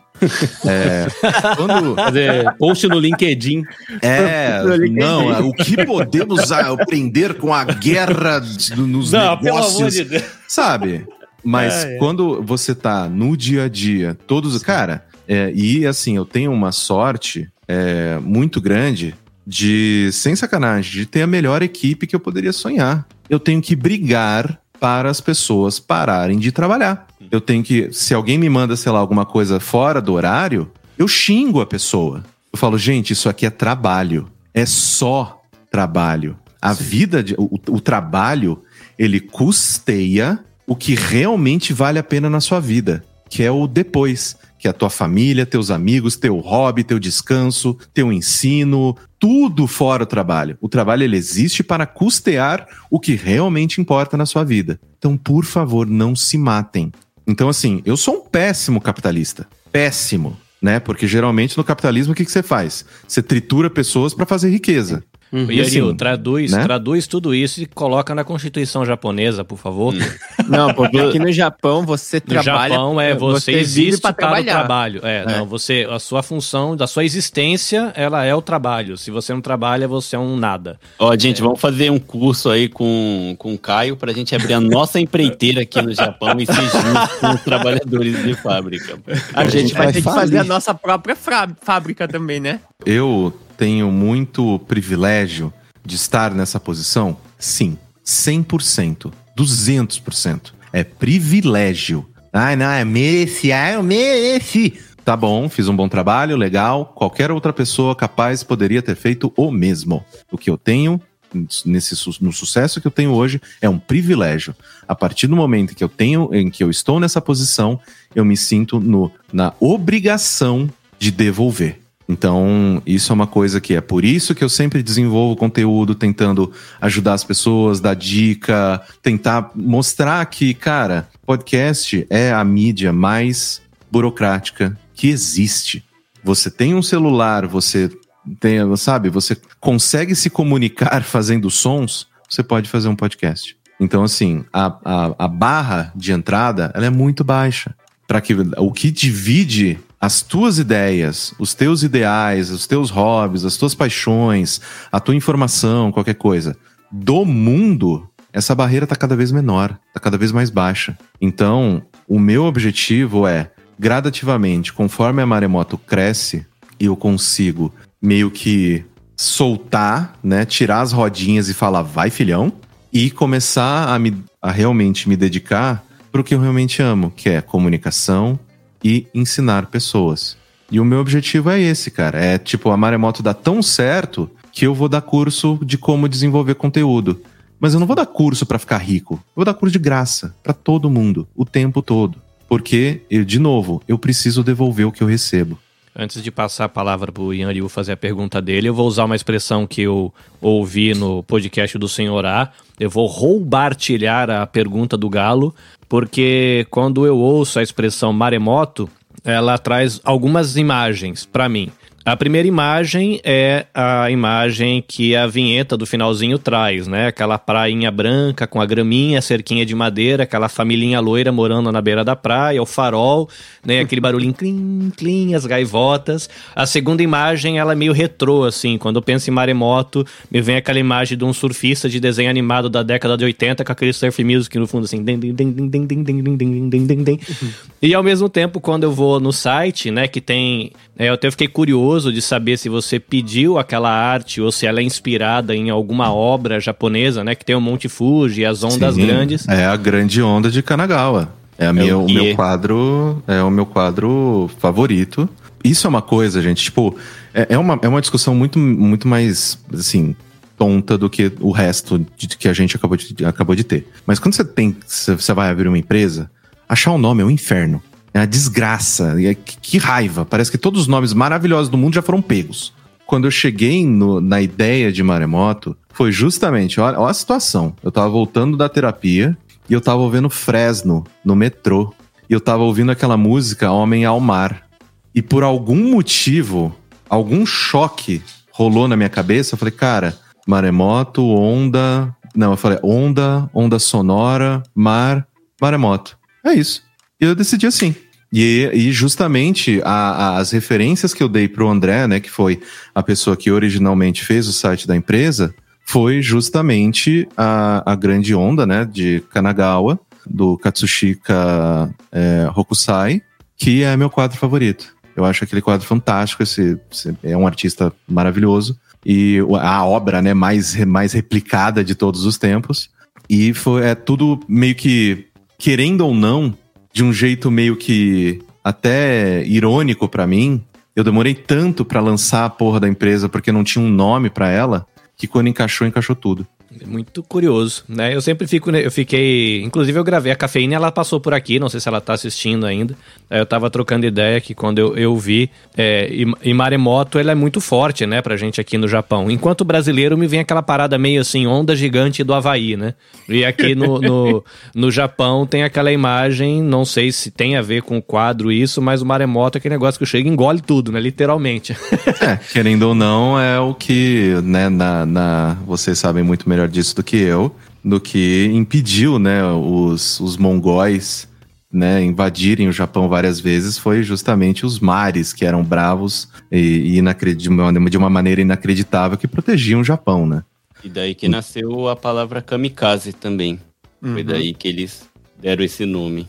É, e agora que eu vi que a, que a Drica tava aqui no chat mais cedo, a Drica é fantástica, cara.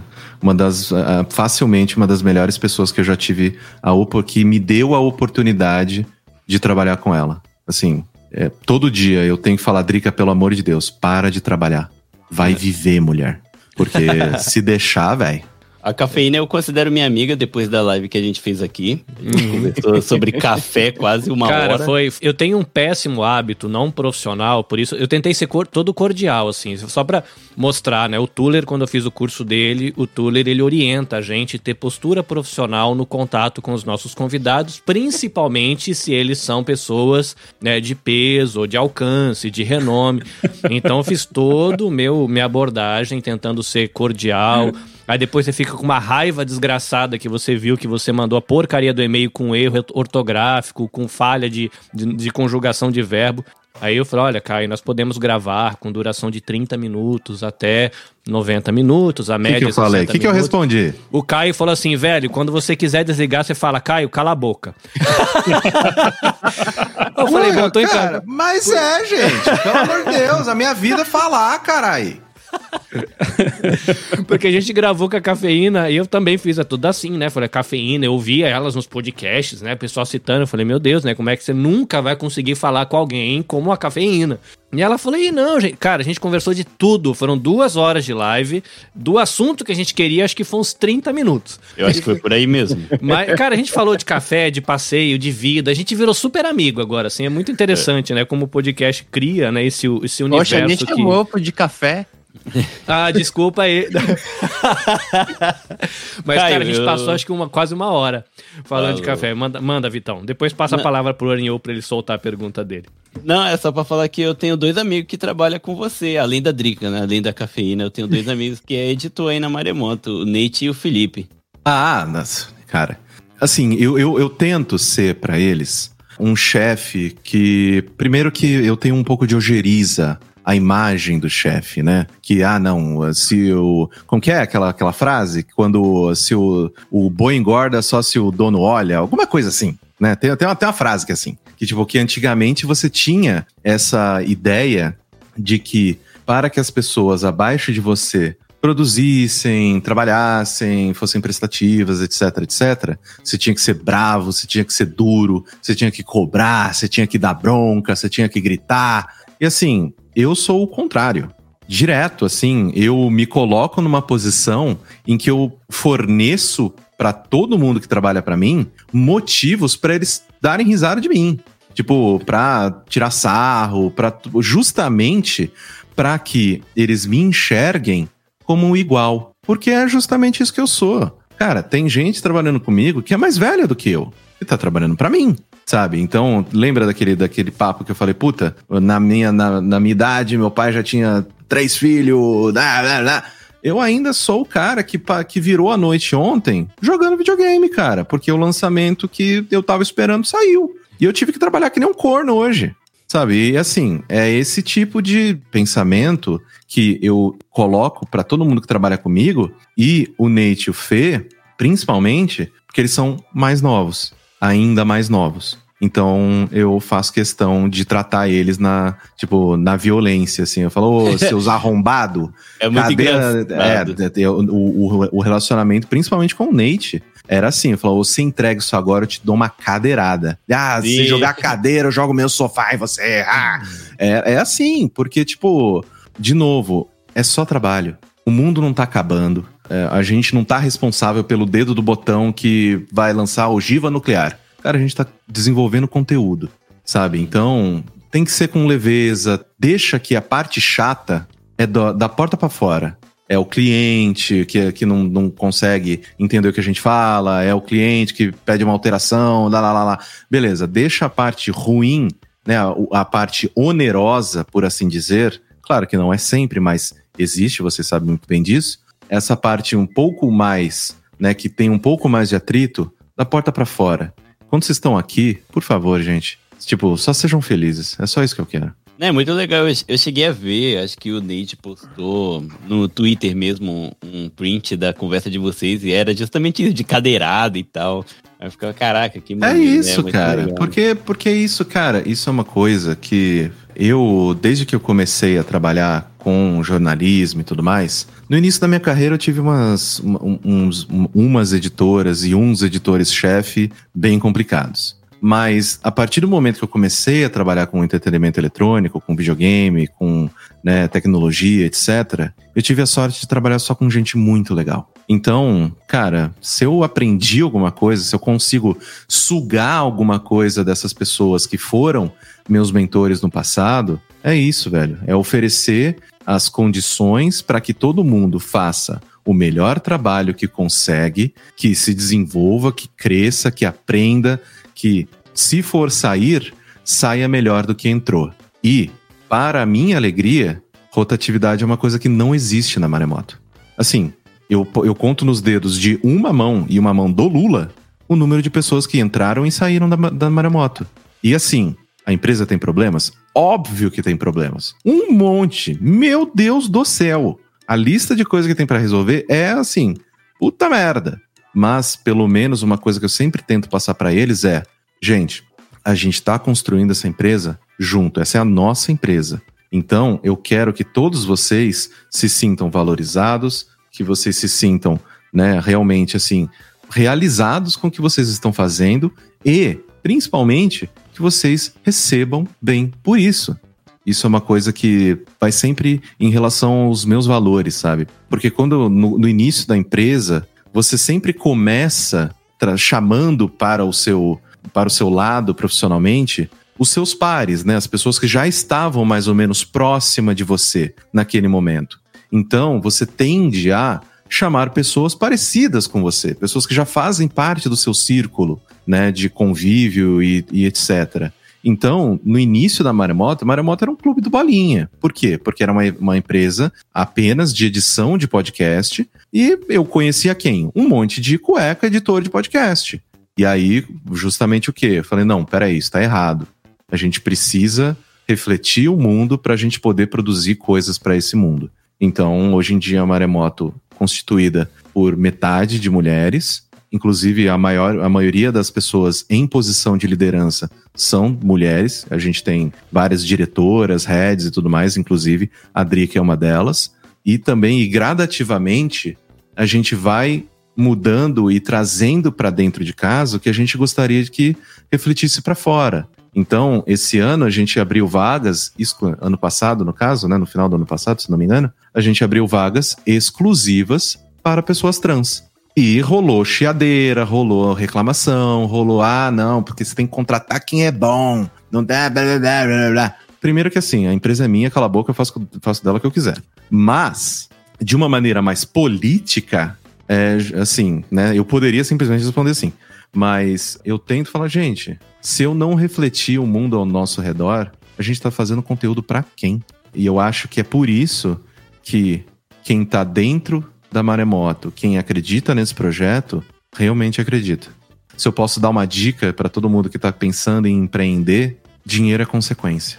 Todo o resto é mais importante. E conhecendo o Nate e o Felipe, eu tenho certeza que é justamente isso, né? Você é uma pessoa, é um líder assim que chama as pessoas, porque tanto o Fê e o Nate, eles são bem mais novos do que, bem mais novos do que eu também. E é pessoas que eu aprendo, eu gosto de escutar, são pessoas assim que eu gosto de estar perto para eu querer melhorar, sabe? Então é muito legal essa parte aí da é muito legal tudo isso. E um abraço pro Felipe e o Nate. Vocês são foda.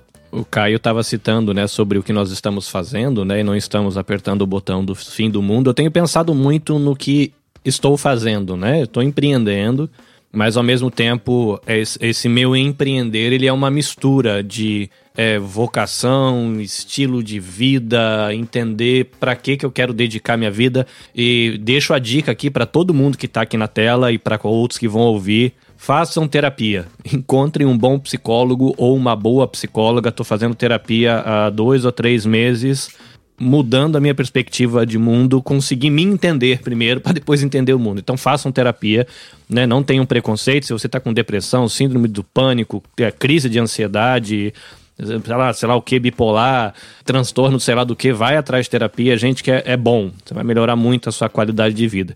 Até mesmo de você que acha que tá de boa, faz lá. Vai ah, lá, vai. é bom. Você não vai no dentista para ver se tá tudo certo, para fazer lá? Por que, que você não vai na terapia também? Vai lá. Exatamente. Inclusive, também falando um pouquinho sobre isso que o Carlinhos falou, acabando aqui, eu já vou terapia cheia de louça para lavar. Ai, meu Deus do céu. gente, um grande abraço. A gente fica por aqui. Poxa, já fechou o programa sem, sem eu fazer Oh, meu Deus do céu. Mas só completando aqui para passar para você, Yanil. É, eu tenho me perguntado muito sobre qual é meu papel nesse, nesse universo, né?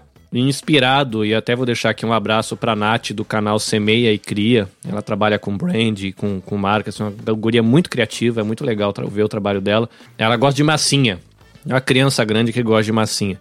Mas eu percebi que o, o nosso papel, pelo menos eu entendo que o meu papel, e eu vejo que muita gente faz isso, é, a gente está modelando a cultura que vai habitar o imaginário do brasileiro que vai viver amanhã. Me explico. Eu, como um pequeno produtor, e o pessoal que está aqui também, que até onde eu saiba, são produtores de pequeno alcance. A gente não tem o alcance de uma Rede Globo, o alcance de um podcast do Braincast, do Mamilo, nem de longe. Mas aonde a gente toca, a gente pode deixar nossa marquinha. E eu fico imaginando aquelas barrinhas de massinha que você compra para criança que quando você encosta digital fica uma marca. Não mudou nada. Continua aquele bastãozinho de massinha, mas agora tem um pouquinho do seu digital ali. E queira ou não queira, você está modelando a cultura mental de quem está te ouvindo. E isso vai modelar o, que vai habitar o imaginário dela.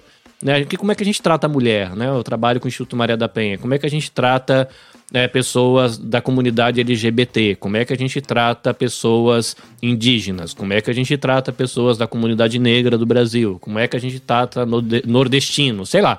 Né, eu cresci em São Paulo, apesar de ter nascido na Bahia. E eu percebi que com o podcast a gente tem, né? Essa oportunidade de deixar pequenas marquinhas nessa cultura que vai habitar o imaginário da pessoa e isso vai, né? O imaginário da gente coloca a gente para trabalhar, né? De alguma maneira, né? Interagir com o mundo. Eu acho que isso é, é muito valioso, né? Além de ter essa oportunidade, né, de empreender numa coisa que é legal, né, você poder que nem o Caio, ele tá habitando aí o imaginário da, dos funcionários dele. Quando esses caras crescerem e forem tocar uma outra empresa, foram virar líderes dentro da empresa dele, tem todo um imaginário, né, sobre o que é trabalho, o que é saúde, o que é finança, o que é rotina, o que é família, enfim. Desculpa. E é com você, manda aí. Antes de começar com a minha pergunta, eu tenho que falar isso pro Caio. Caio, eu fui um otaku sujo e comecei como samurai. Cara, eu ia começar como samurai também, só que eu queria poderzinho. Mas, bem, é, acho que a maioria do pessoal, as perguntas que vocês fizeram já era a maioria das perguntas que eu queria fazer pro Caio, mas tem mais uma que eu queria fazer, e também vai ser para todos vocês também, que é a questão de, de bloqueio é, criativo, né? Eu eu tava conversando com a minha esposa aqui, como a gente tem um- uma periodicidade de gravação bem devagar, né? É, a gente não grava um monte e, e vai editando. vai- depende dos outros hosts do- nosso podcast também. A gente fica com um tempo assim que a gente não grava nada, sabe? E esse tempo, pra mim que é editor, é- ele me mata, sabe?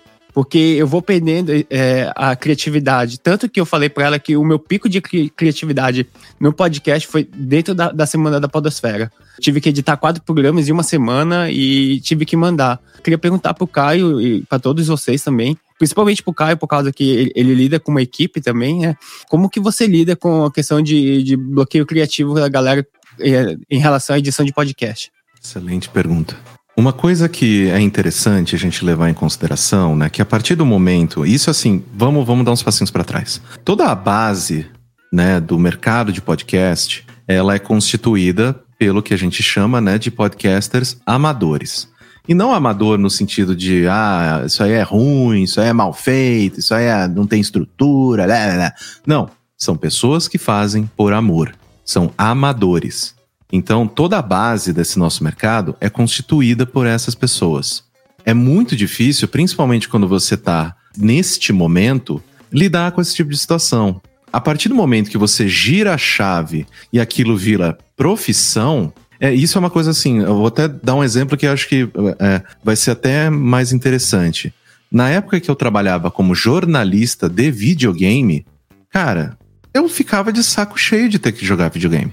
Porque eu coloquei o meu hobby como a minha profissão. Eu tornei o que eu fazia né, da- nas minhas horas vagas o meu ganha-pão. Então, o hobby, o que, que é um hobby? É o que você escolhe fazer no seu tempo livre. Você escolhe. Ah, hoje eu quero jogar. Ah, não, hoje eu quero ler. Ah, eu quero assistir um negócio. Ah, eu quero ir num parque. Ah, Assim, você escolhe. Quando vira uma obrigação, é claro que você não vai ter o prazer que você tinha antes. É óbvio. Mas o que torna uma pessoa uma boa profissional é a consistência. É, mesmo no dia legal, no dia puta que pariu, tô, eu- meu Deus do céu, eu tomei o café aqui, porra, o mundo é meu, vou dominar tudo. Ah!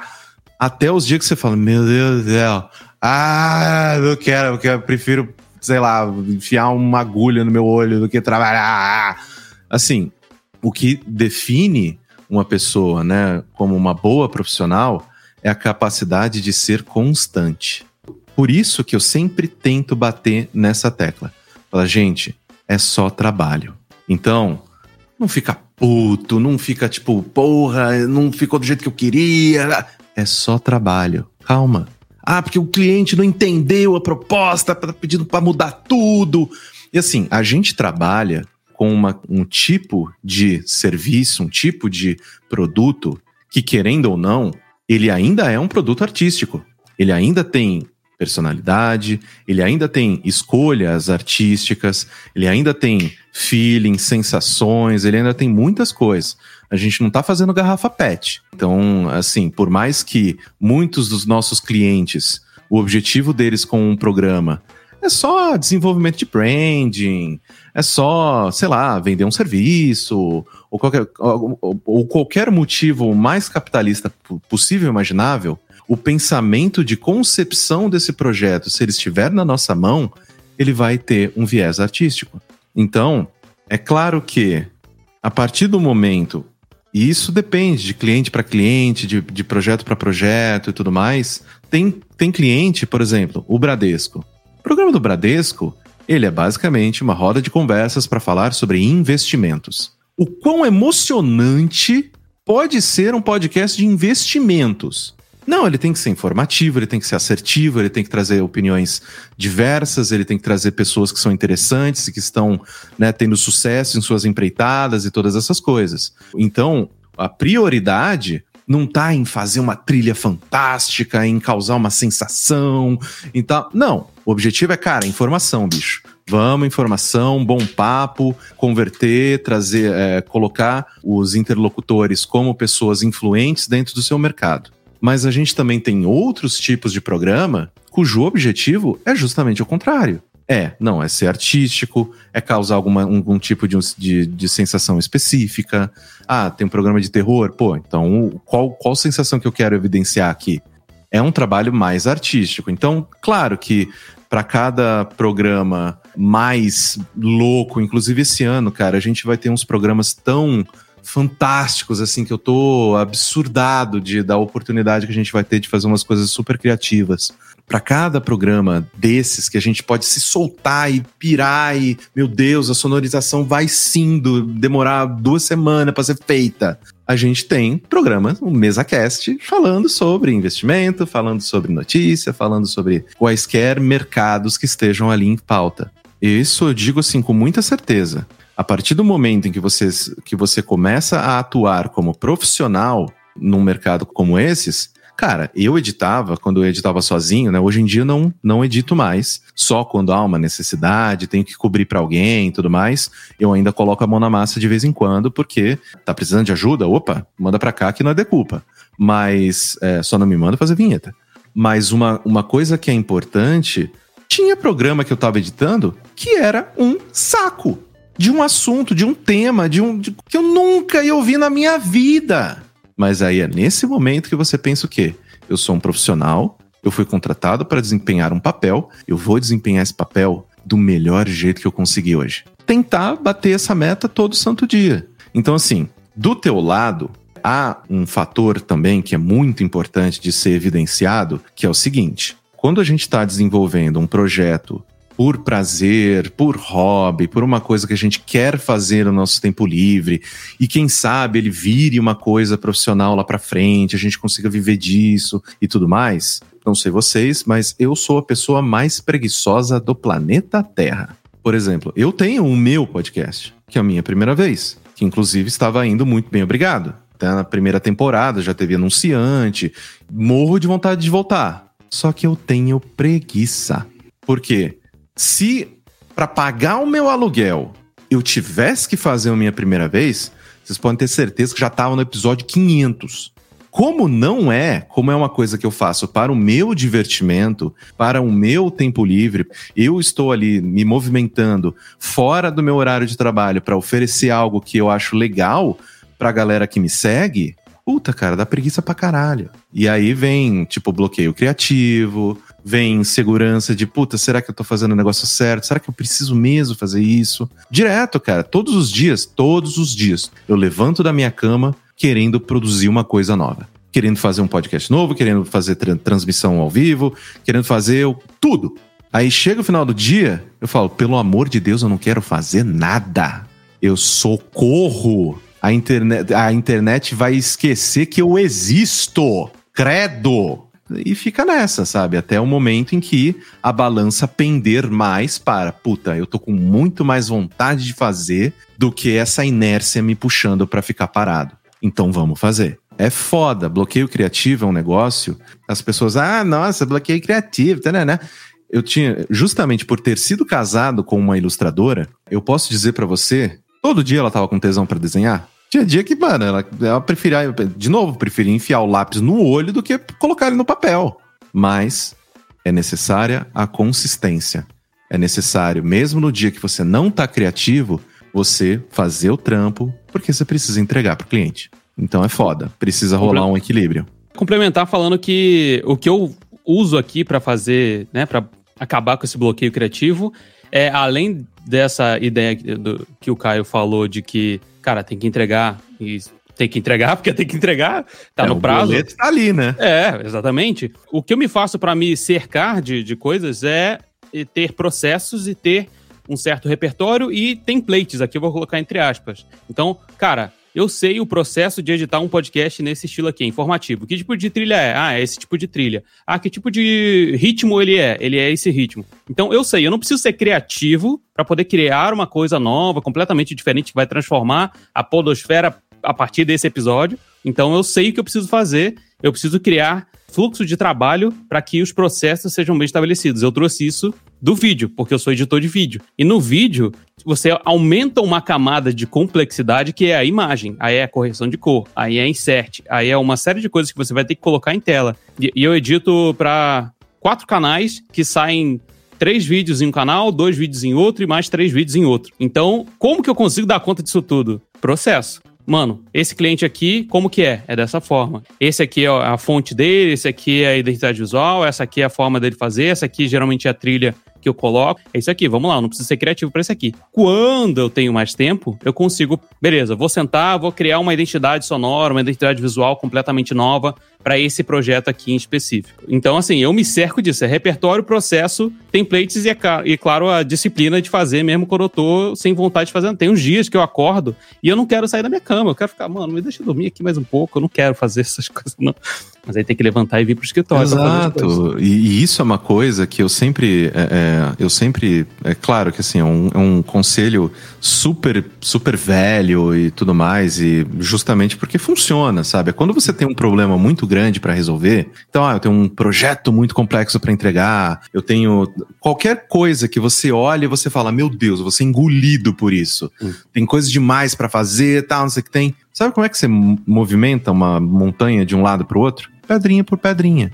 Então, Exatamente. pega esse monstrão que tá na tua frente, divide ele em milhares de monstrinhos Sim. e vai movimentando os monstrinhos. Sim. Porque aí e... fica fácil.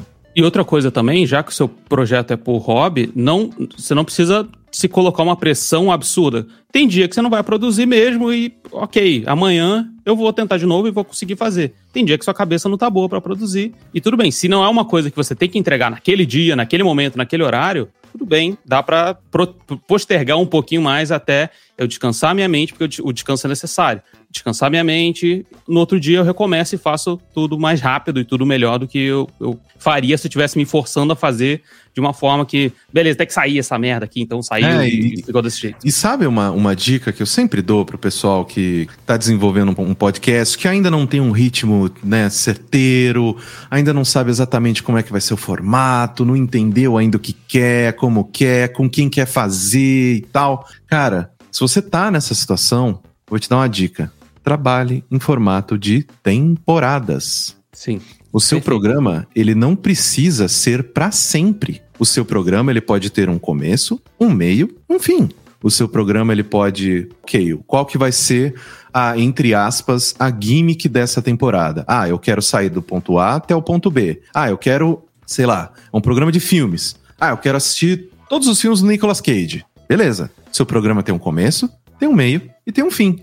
Isso é uma coisa que eu acho que foi até o próprio Koji Kondo que mencionou isso uma vez, né? Que é o, um dos grandes compositores aí de músicas para videogame, fez o tema de Super Mario, etc, etc. Um gênio. Uma das coisas que ele mencionou, se eu não estou enganado, tá? Pode ter sido outra pessoa, desculpa, Koji. Mas uma das coisas que, ah, por que que os temas dos jogos na época dos 8 bits, do Nintendinho e tudo mais, eram tão icônicos porque você tinha limitação, porque você não, você, OK, esse é o meu teto, é até aqui que eu posso ir. Eu posso ocupar tanto, né, tanto de memória do cartucho e eu tenho esses sons bizonhos aqui para utilizar. Qual é a melhor coisa que eu posso fazer dentro dessa limitação? Hoje em dia a limitação é o quê? Ela não existe. Você quer usar orquestra, você usa orquestra. Você quer usar, tipo, gente gritando, você usa gente gritando. Você usa o que você quiser. E a partir do momento que você não tem limite, você não tem estrutura. Você não sabe, puta, você fica perdido. Você fala, puta, eu tenho tanta, tanta opção que eu não sei para onde ir. E você não eu, se move. Eu chamo de paradoxo da Netflix, que você fica lá meia Exato. hora passando filme, filme, Cara, filme. Esse não, esse não, esse não, esse não, esse não, esse não, esse não. Nossa, eu sou assim. Exato. Passou Quantas 40 vezes, minutos, você não consegue fazer. Quantas nada. vezes eu não tô. Cara, sem sacanagem. Quantas vezes eu não tô aqui com o almoço na minha frente e eu falo, não, eu vou escolher o vídeo do YouTube para assistir enquanto eu tô almoçando. Quando eu escolho a porra do vídeo, já tá fria a comida, cara. Sabe? Então, o importante, principalmente quando a gente ainda não tem muita ideia do que quer fazer, como fazer e tudo mais, quando isso não tá tão claro na nossa cabeça de produtor de conteúdo, limite-se. Imponha limites. Fala, não, é, eu vou lançar uma temporada de cinco episódios, vai ser essa temática, eu quero contar essa história, eu quero informar esse assunto, eu quero, sei lá. A partir do momento que você se limita, Porra, como fica fácil de planejar. Mas Ah, aí, sim, se a sua certeza. temporada for falar de todos os filmes do Nicolas Cage, ela vai começar bem e vai acabar muito mal, né? Vai terminar melhor ainda. Pode terminar melhor ainda, hein? Eu diria que terminaria muito bom. Olha, tudo isso que vocês falaram, eu aprendi com vocês, né? Principalmente com você, Caio. É, Essa parte da criação do meu do nosso podcast, na verdade, a gente já começou é, fazendo em temporadas, né? Que o Tuller também falou, template, cara. Template, eu já tenho tudo esquematizado. Tanto que eu tenho arquivo já que eu só preciso botar o áudio que a galera é, gravou e eu só encaixo no áudio tipo, da sonorização, de é, introdução, transição, essas coisas. Eu já tá tudo é, programadinho já na- no meu arquivo, eu só faço encaixar as vozes só. Então isso me oti- otimiza muito pra mim editar muito rápido. Mas é, a questão, pelo menos, o problema do meu podcast é a questão de conteúdo. Como a gente é em quatro membros, né? Cada um tem um ritmo diferente do dia a dia, porque eu trabalho turno alternado, eu trabalho um dia de dia, outro, é, outra semana de noite, e não dá pra juntar as quatro pessoas e fica dependendo do trabalho dessas quatro pessoas fazer o trampo, né? Fica esse, fica esse atraso de, de produção de conteúdo. E isso que, que me mata, porque eu prefiro a galera grave e me, me atole de, de, de trampo eu correr, correr, correr, correr, do que ficar esse tempo ocioso sem fazer nada e a minha criatividade vai deteriorando com o tempo. Gente, por que, que vocês acham que eu faço estaleiro sozinho? Por que, que era o, mi, o Minha Primeira Vez é sozinho? E o Maregrama é tipo uma entrevista com uma pessoa. Aham. Quanto menos pessoas você coloca na equação, mais controle você tem. Então, assim, é, é- é claro que. É claro que, assim, por exemplo, né? Nós estamos aqui em seis pessoas. É super gostoso ter um monte, uma, ter uma pluralidade de opiniões, cada um traz um pouco de si, coloca um pouco do coração na, na conversa, para que né, a gente consiga é, enaltecer ainda mais um tipo de mensagem. Isso a gente realmente vai perder. Mas se a gente quer controle, precisa limitar. Ia me libertar demais das minhas crises de ansiedade. Como é que eu consigo ainda fazer o que eu tô fazendo?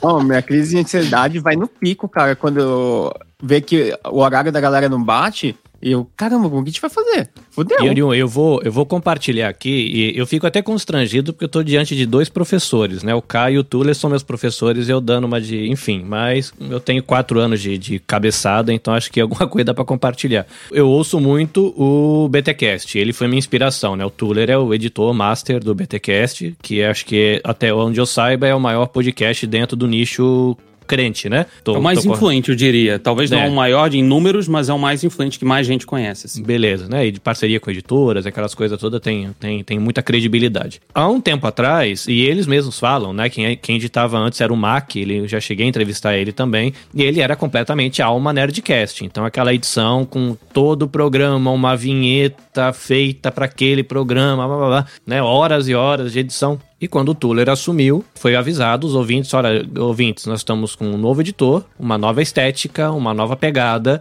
e mudou um pouco a cara. A qualidade se manteve, mas a carinha mudou. E eu percebi, falou, olha, dá para o negócio ficar legal e ficar diferente. Ser diferente ainda ser legal. E aí que eu comecei a brincar com algumas coisas. É que nem eu trabalho, né, das 8 da manhã às, 9, às 6 da tarde na fábrica. É, sou pai de dois meninos, sou marido, sou voluntário dentro de uma comunidade de fé. É, agora ainda tô fazendo faculdade de marketing, é, tá vendo? A gente tá ficando uns quarentão e fazendo faculdade. E tô editando acho que seis podcasts. Então chega uma hora que você tem que negociar com seus parceiros, né? E eu cheguei pra galera e falei, galera, seguinte, é, eu gosto do trabalho de vocês, é, quero caminhar, mas eu tenho agora essa, essa, essa maneira de trabalhar. Vamos fechar. Não, beleza. E a galera meio programinha de rádio, mas de entra, a gente criou uma vinheta de entrada, vamos fazer uma estética sonora. Vai ser, sei lá, quatro músicas de trilha sonora e essa vai ser a estética do ano inteiro. Vai ter uma vinhetinha com uma voz, parece programinha de rádio mesmo. Vocês estão satisfeitos com essa?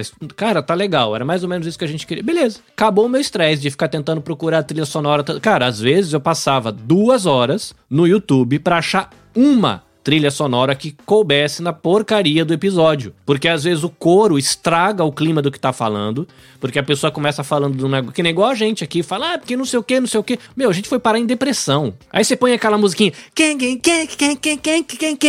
Cara, eu pensei em me matar. Acabou. Né? A música que cabia no começo da frase, cinco minutos depois estragou o episódio. Aí você joga fora, mais 30 minutos. No... Acabou isso. Alguns, alguns parceiros preferiram, olha, realmente a gente sentiu esse problema. Que você não faz? Que você não tira a trilha pra gente? Né? Eu sei que o Caio não curte. Alguns parceiros meus pediram. Entra a vinheta, baixa, some, só voz, cara. A galera fala, agora a gente pode falar de tudo que não vai ficar esse negócio de. Porque eu, né, eu edito o programa que fala de violência doméstica. Tem hora que tá falando do resgate da mulher, da esperança de um Brasil melhor. E daqui a pouco tá falando da mulher que tomou um tiro na cara. Cara, não tem uma trilha sonora que dá conta nisso. É horrível. Qual que foi a escolha? Cara, tira a trilha sonora pra gente ter essa liberdade de transitar entre o crescimento e a alegria de um Brasil melhor e do feio do Brasil na questão de violência doméstica. Resolveu. Aí, pra mim, resolveu. Algumas coisas que a gente já testei, resolveu para alguns projetos, a gente desistiu dessa gravação desse jeito. Eu entro com a locução e você conversa com a pessoa que já sabe o que, que ela, ela entra, faz o bloco, ela se despede. Para quem tá ouvindo, dá a impressão que a gente tá na mesa. Mas você monta, dá um pouquinho de trabalho na pré-produção, mas você não precisa mais gravar com todo mundo junto. Lógico, todo mundo tem que aceitar, você tem que abrir mão da dinâmica que a gente teve aqui de ter a espontaneidade do Caio fazer um comentário, o Tuller comentar, o Vitor dar risada, aí eu falo, isso perde. Mas chega uma hora que para os meus projetos andar eu tive que fazer essas escolhas. O meu fazer sozinho, a gente negocia, né, esses, a gente tem o coletivo Podosfera Nico Brasileira, né, amizade, Respeito e parceria, né? Nossos três valores. Pô, tem, vai, vamos gravar com uma galera legal. Encaixa quem dá no episódio para todo mundo crescer junto, mas algumas escolhas que me pararam de dar estresse. O próprio exemplo do BTcast que você citou, ele começou estilo Nerdcast mesmo. Tinha a bancada fixa, as pessoas conversavam sobre o mesmo assunto e tal. Só que aí a vida vai acontecendo. E aí um vai embora para França, o outro vai embora para Alemanha, o outro tem mais um filho, vai precisar fazer hora extra no trabalho, não tem mais o que fazer. E aí, como é que você alinha o, o, o fuso horário dessas quatro pessoas para elas poderem participar ativamente e eu quero dar prosseguimento ao projeto? Beleza, agora a gente vai simplificar um pouco mais. Vão ter mais pessoas, vai ser um pouco mais de entrevistas, em que eu vou receber pessoas, a gente vai conversar sobre um assunto específico. Eu penso no assunto, chamo uma pessoa que tem a ver com aquele assunto, ou alguma editora que quer anunciar algum livro, a gente chama o autor do livro, o editor do livro, para poder conversar sobre aquilo. E de vez em quando, quando aquelas pessoas anteriores lá da bancada anterior é, tiverem um tempinho, quiserem participar e a gente conseguir alinhar o horário, tudo bem, a gente pode participar. E aí a outra coisa é, é, é, o que você falou de ter essa, essa gaveta de conteúdo já gravado anteriormente. Pegando esse próprio exemplo do, do BTcast, eu estava batendo com ele aqui os episódios, e a gente tem episódio até abril já gravado, tá na linha de produção. A única coisa que ele vai fazer é recados, né, que são ali da semana, e uma abertura ou outra, alguma coisa ou outra que vai precisar, é, enfim, ser revisada ali. Mas o máximo que ele puder. Às vezes ele faz três, quatro gravações num dia para poder dar conta de manter a produção em alta, né? Porque tem cliente envolvido, tem uma série de outras coisas envolvidas. Então, é isso, cara. É você se adapta ao projeto da maneira que você consegue tocar o projeto em frente. É, é chato? É chato. É chato você botar só as pessoas para conversarem não ter aquela trilhinha que vai dar aquele toque especial que a gente, como editor, adora botar. Não vai ter, mas enfim, o projeto precisa continuar andando, né? Uma outra coisa chata também é ficar cobrando a galera, né? Pô, galera, vamos gravar essas coisas. Desgasta, desgasta É, qualquer desgasta demais, É, é. E assim, isso é uma coisa que, de novo, né, trazendo, tem muitos amigos que são é, ilustradores, coloristas, muita gente que trabalha com arte, né? E uma coisa que, que uma amiga minha, ela é colorista, ela trabalha com Batman, trabalha com umas coisas da DC e tudo mais. E ela falou, ela falou, meu, se deixar, o meu Photoshop tem layers infinitos. Eu preciso estabelecer um limite de não, isso tá pronto. E o limite é, tem que entregar. Porque se deixar, assim, Sim, se você. Sempre que você vai fazer alguma coisa artística, se deixar, nunca vai sair. Porque sempre tem alguma coisa para melhorar. Sempre tem um detalhe que pode ser mais explorado, mais desenvolvido. Ah, não, isso aqui, pô, põe esse logo um milímetro pro lado. Ah, reduz, Então é- aumenta. Bota pro lado, bota pro outro, vê como é que fica na camisa, vê como é que fica na caneca, vê como é que fica no boné, é. Exato. Então, assim, é, a gente tem que se impor esses limites. E eu fazia isso, né? Na época que eu tava conseguindo produzir mais coisas, né, pessoais, eu falava, ok, eu tenho até a quinta-feira pra terminar esse episódio. Se eu não terminar esse episódio até a quinta-feira, eu vou me obrigar a, na sexta-feira, fazer dois. Você quer isso pra sua vida, Caio?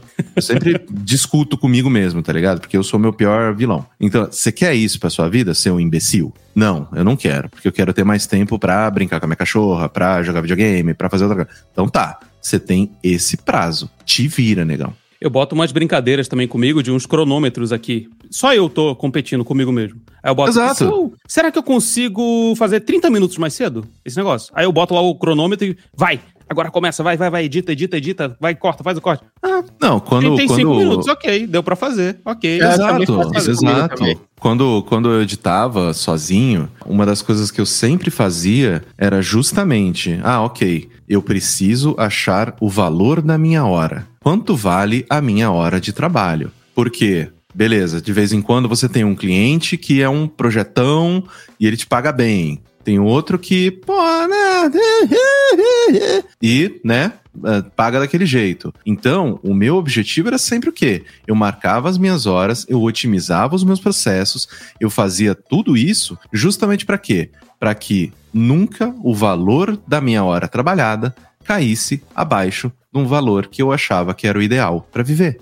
Tudo isso, gente, é otimização, cara. Otimização. A partir, quando a gente trabalha como né, CEO de e-mail, quando a gente né, é, tá trabalhando sozinho, a gente não tem, não tá embaixo de uma corporação que tem né, as suas metas, as suas, é, os seus KPIs, as suas coisas assim, você tem que ser o seu chefe. Você tem que ser o cara que vai limitar olha, você tem essa, essa janela aqui para trabalhar, é bom que esteja pronto. E tem que rolar. Na época que eu trabalhava no jornalismo, principalmente quando eu trabalhava em jornal impresso, que é muito mais rígido, né, do que a internet. A internet é. Se eu quero fazer um parágrafo, um, um título de 70 linhas, foda-se. Se o layout do site aceita, dá para fazer. No impresso, tinha é a grande frase que todo mundo que já trabalhou com jornalismo conhece e tem muito medo de ouvir, que é o faz caber. Não, mas se eu fizer o título desse jeito, faz caber. Tem a porra de uma propaganda de shampoo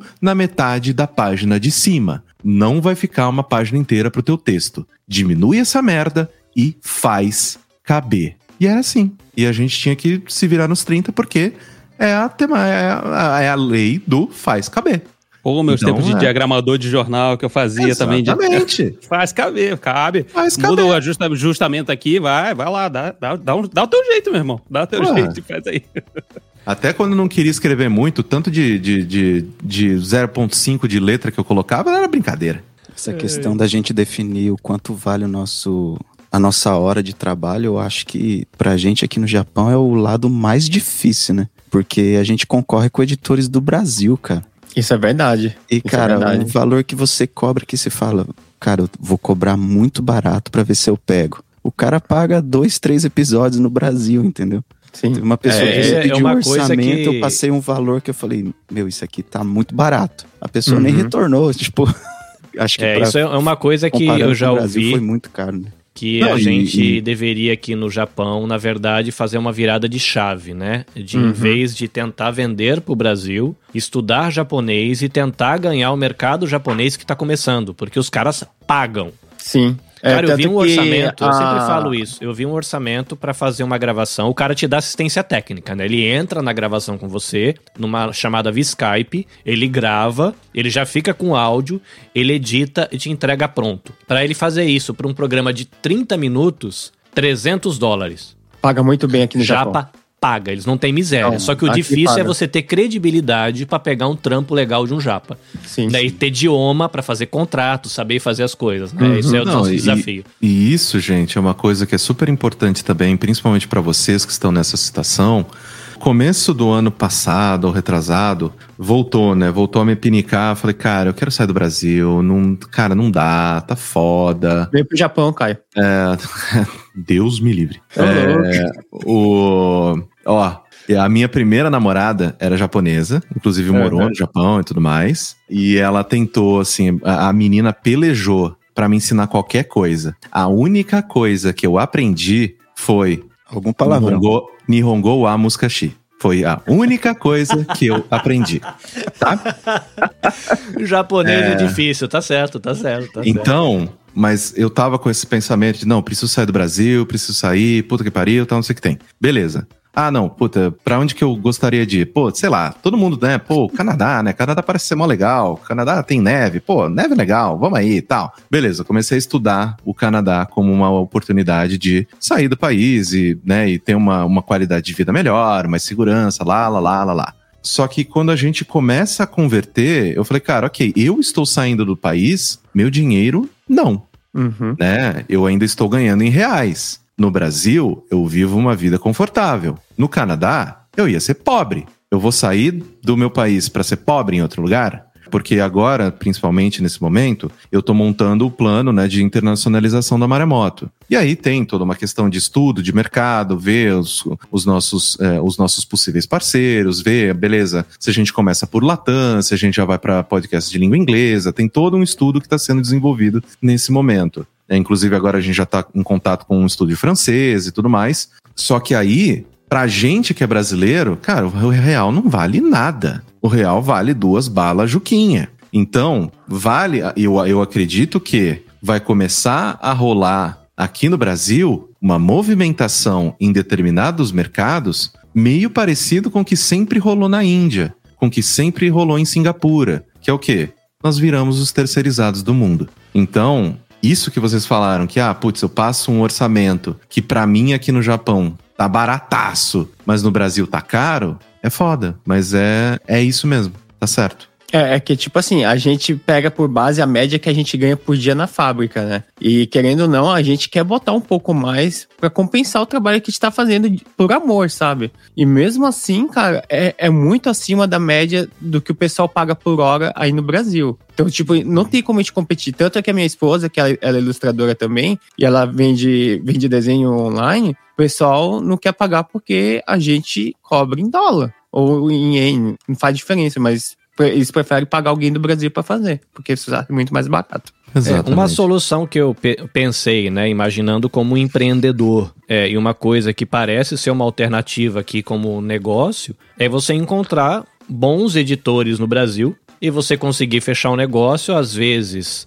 aí tem que fazer todo o cálculo, né? Sei lá, faz uma parceria com três editores no Brasil, com, com que eles ficam com satisfeitos com um determinado valor que para eles atende e eles entregam um negócio com qualidade. Você abre mão de ganhar tudo que você queria, mas você começa a direcionar essa galera, né? Você pega, ó, tem três editores, eles pedem 0.7x, eu gostaria de ganhar 3x, então vou fechar o negócio por 1.6x e passar 0.7 para eles e fico com, com minha comissão sem ter o trabalho. É um outro tipo de, de empreendedorismo, mas é um desafio pra gente, realmente é um desafio. Uhum. Gente linda, nós chegamos a 2 horas e 15, nós estamos falando aqui de limites, eu por mim fazia mais uns três cafés, a gente passava o resto do tempo Só aqui trocando ideia. dizer que eu avisei.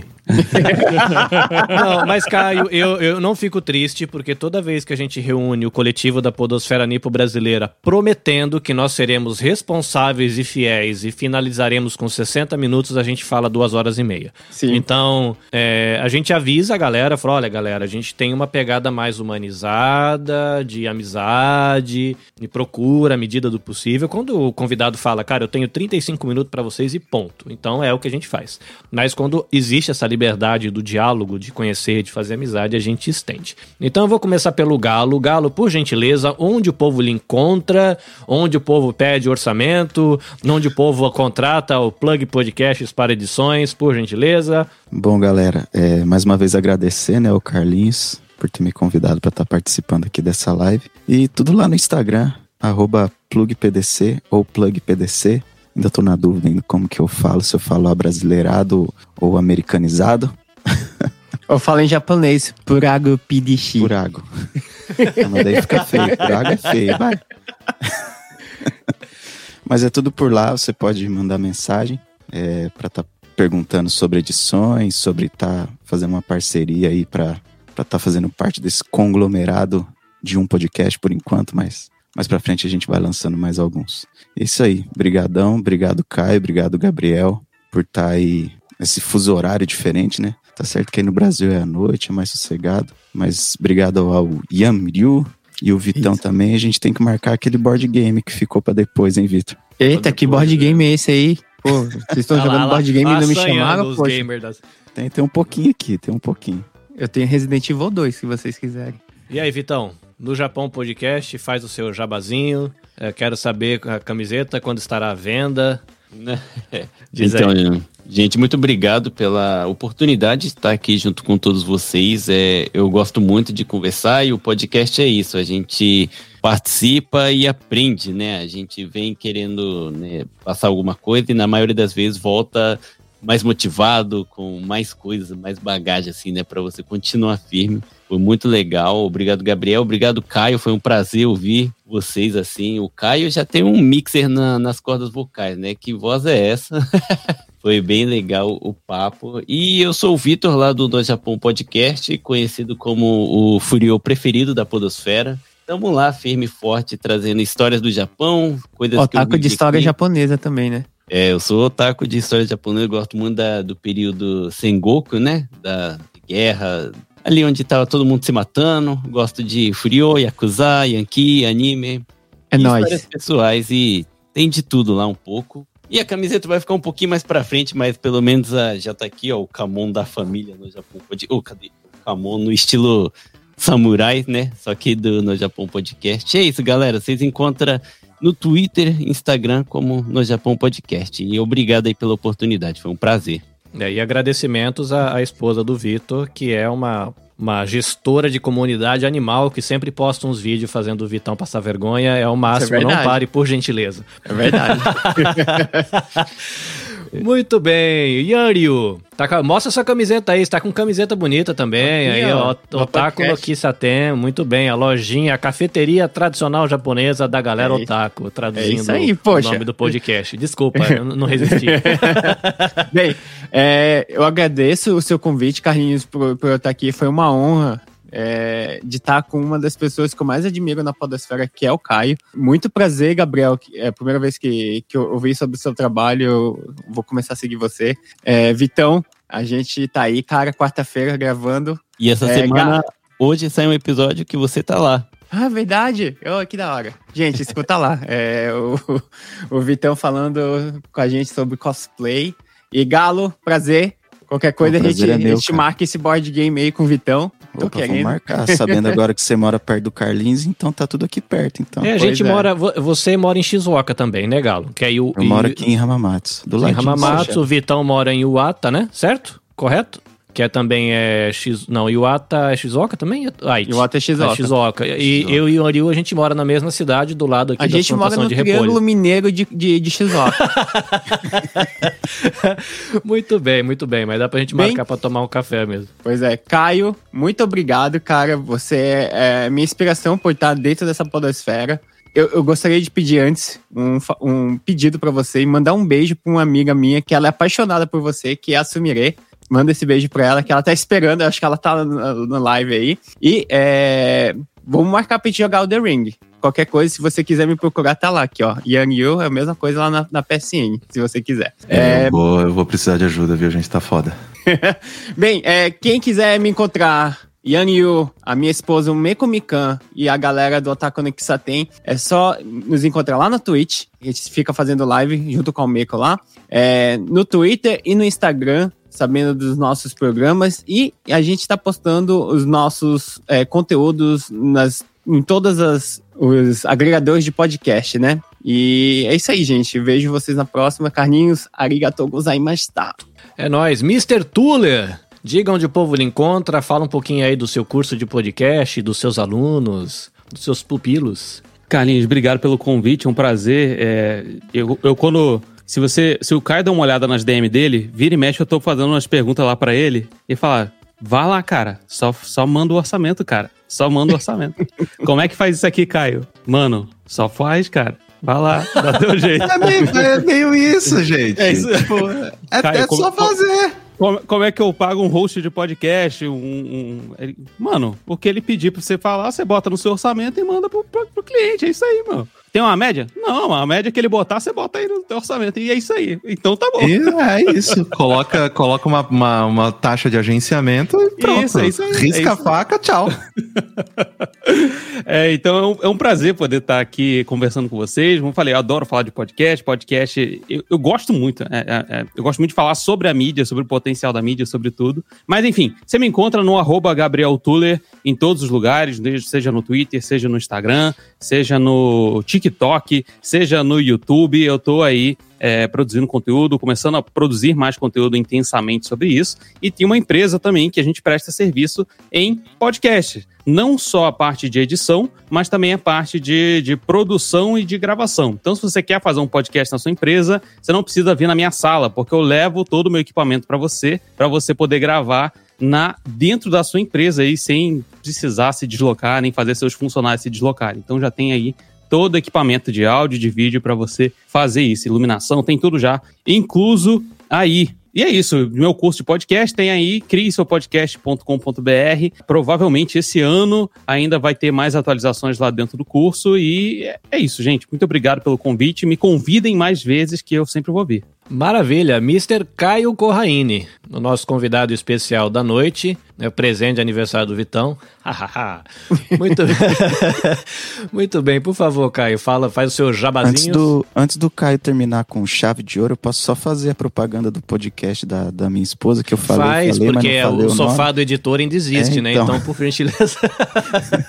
É o podcast Desrotule-se, tá? Um podcast de mulheres para mulheres, só que editado por um homem, né? Por enquanto. Mas só isso aí. Ouçam lá e em breve eu vou mandar lá no estaleiro lá pro Caio dar uma dar os dois centavos dele Por na edição. favor. Queridos, foi um prazer. Muito obrigado por, pela oportunidade que vocês me dão, por, né, pela gentileza de vocês me receberem no espaço de vocês, para que eu possa né, falar um pouco do nosso trabalho para a audiência de vocês. Eu já mencionei isso antes e menciono de novo: o podcast me deu tudo. Eu vou passar o resto da minha vida devolvendo.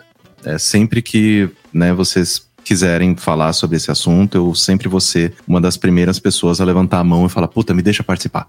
Muito obrigado de novo, né, para quem porventura não conhece o meu trabalho, eu sou o CEO e fundador da Maremoto Podcast. Nós trabalhamos, né, principalmente aí com podcasts corporativos. Então, né, eu acredito que eh, se você acompanha, né, o trabalho de algumas grandes empresas, você provavelmente já foi impactado por um pouco do nosso trabalho. Esse ano, inclusive, né, é, eu, eu acho que esse vai ser um ano bem importante para a gente, um ano de consolidação, um ano de expansão, um ano de crescimento. Queria muito, muito mesmo que a gente conseguisse, que é uma coisa que eu mais quero, que é além de, de produzir, né, de fazer roteiro, de gravar, editar, achar convidado, desenvolver pauta, publicação, todas essas coisas para os nossos clientes, um dos meus maiores objetivos é que a gente comece a desenvolver cada vez mais conteúdo original da Maremoto. Né? Então, o nosso selo de originais Maremoto, que hoje em dia ele comporta apenas o Estaleiro e o Maregrama, que são dois programas que falam justamente sobre o desenvolvimento de podcast. O Estaleiro mais dicas de, de, de edição, dica de é, é, em relação à parte profissional, como cobrar, como fazer e tudo mais. E o Estaleiro mais conversas, né, sobre o mercado, sobre o que está acontecendo, para onde a gente está indo, como a gente está amadurecendo, o que, que precisa acontecer para a gente se consolidar e todas essas coisas.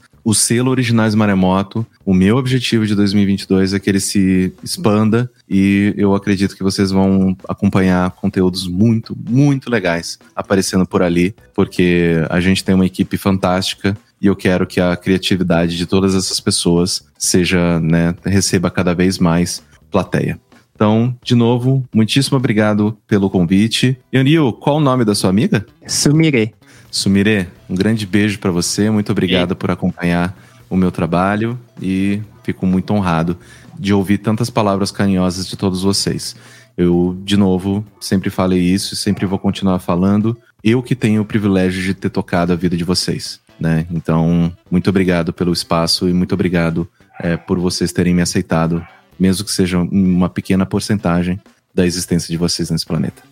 Coisa linda, Caio. Obrigado pelo seu carinho. Eu sei que um empresário e empreendedor aí separar duas horas e meia para conversar com um bando de maluco do outro lado do mundo não é fácil, ainda mais numa Eu ia estar sexta-feira. jogando videogame. Para com essa porra. Véspera Vamos de, jogar, de- Caio, vamos jogar. véspera de carnaval, né? E devia estar aí ouvindo o samba enredo, tomando cerveja e tá gravando podcast com os malucos. Mas obrigado pelo carinho. É, pra você que tá ouvindo aqui o Você Também Podcast, lembrando, né, que é sempre, a galera sempre acha que o, é, é o, que o podcast, é, o nome dele é Você Também. Não é. É Você Também Pode. Né? Por isso exclamação tá depois do pode, né? Podcast a gente pode fazer e você também pode, né? Você também podcast. Então a gente brinca aqui com isso. Se você quiser conhecer um pouquinho mais, você que tá aqui na tela, comunidade no Telegram t.me barra você também podcast. Lá eu compartilho minhas dicas, as minhas tietagens, as minhas aventuras, os meus erros também, quando eu perco arquivo, quando ferro o PC, enfim, é, para você saber que também nem tudo é só flores. Quiser me acompanhar nas redes sociais, nabecast.jp. Fica o convite em especial para você conhecer o podcast, você também podcast, e também o podcast, por exemplo, do Instituto Maria da Penha e do programa Virtus da Universidade Federal de Pernambuco, que são dois podcasts aí que tratam de direitos humanos e eu tenho bastante carinho por poder contribuir com esses projetos. Então dá uma força lá pra galera, ouve, deixa um comentário né, sobre a temática. Eles estão tentando construir um Brasil melhor na questão de direitos humanos, respeito pelo outro. e Eu acho isso muito valioso. Gente, pra você que acompanhou a gente essas duas horas e meia de maluquice e conversa extremamente educativa e humanizada. Beijo no coração, até a próxima e sayonara. Jané. Você também podcast. Dicas e informações para quem quer começar e aprimorar a produção do seu podcast. Esperamos você no próximo episódio.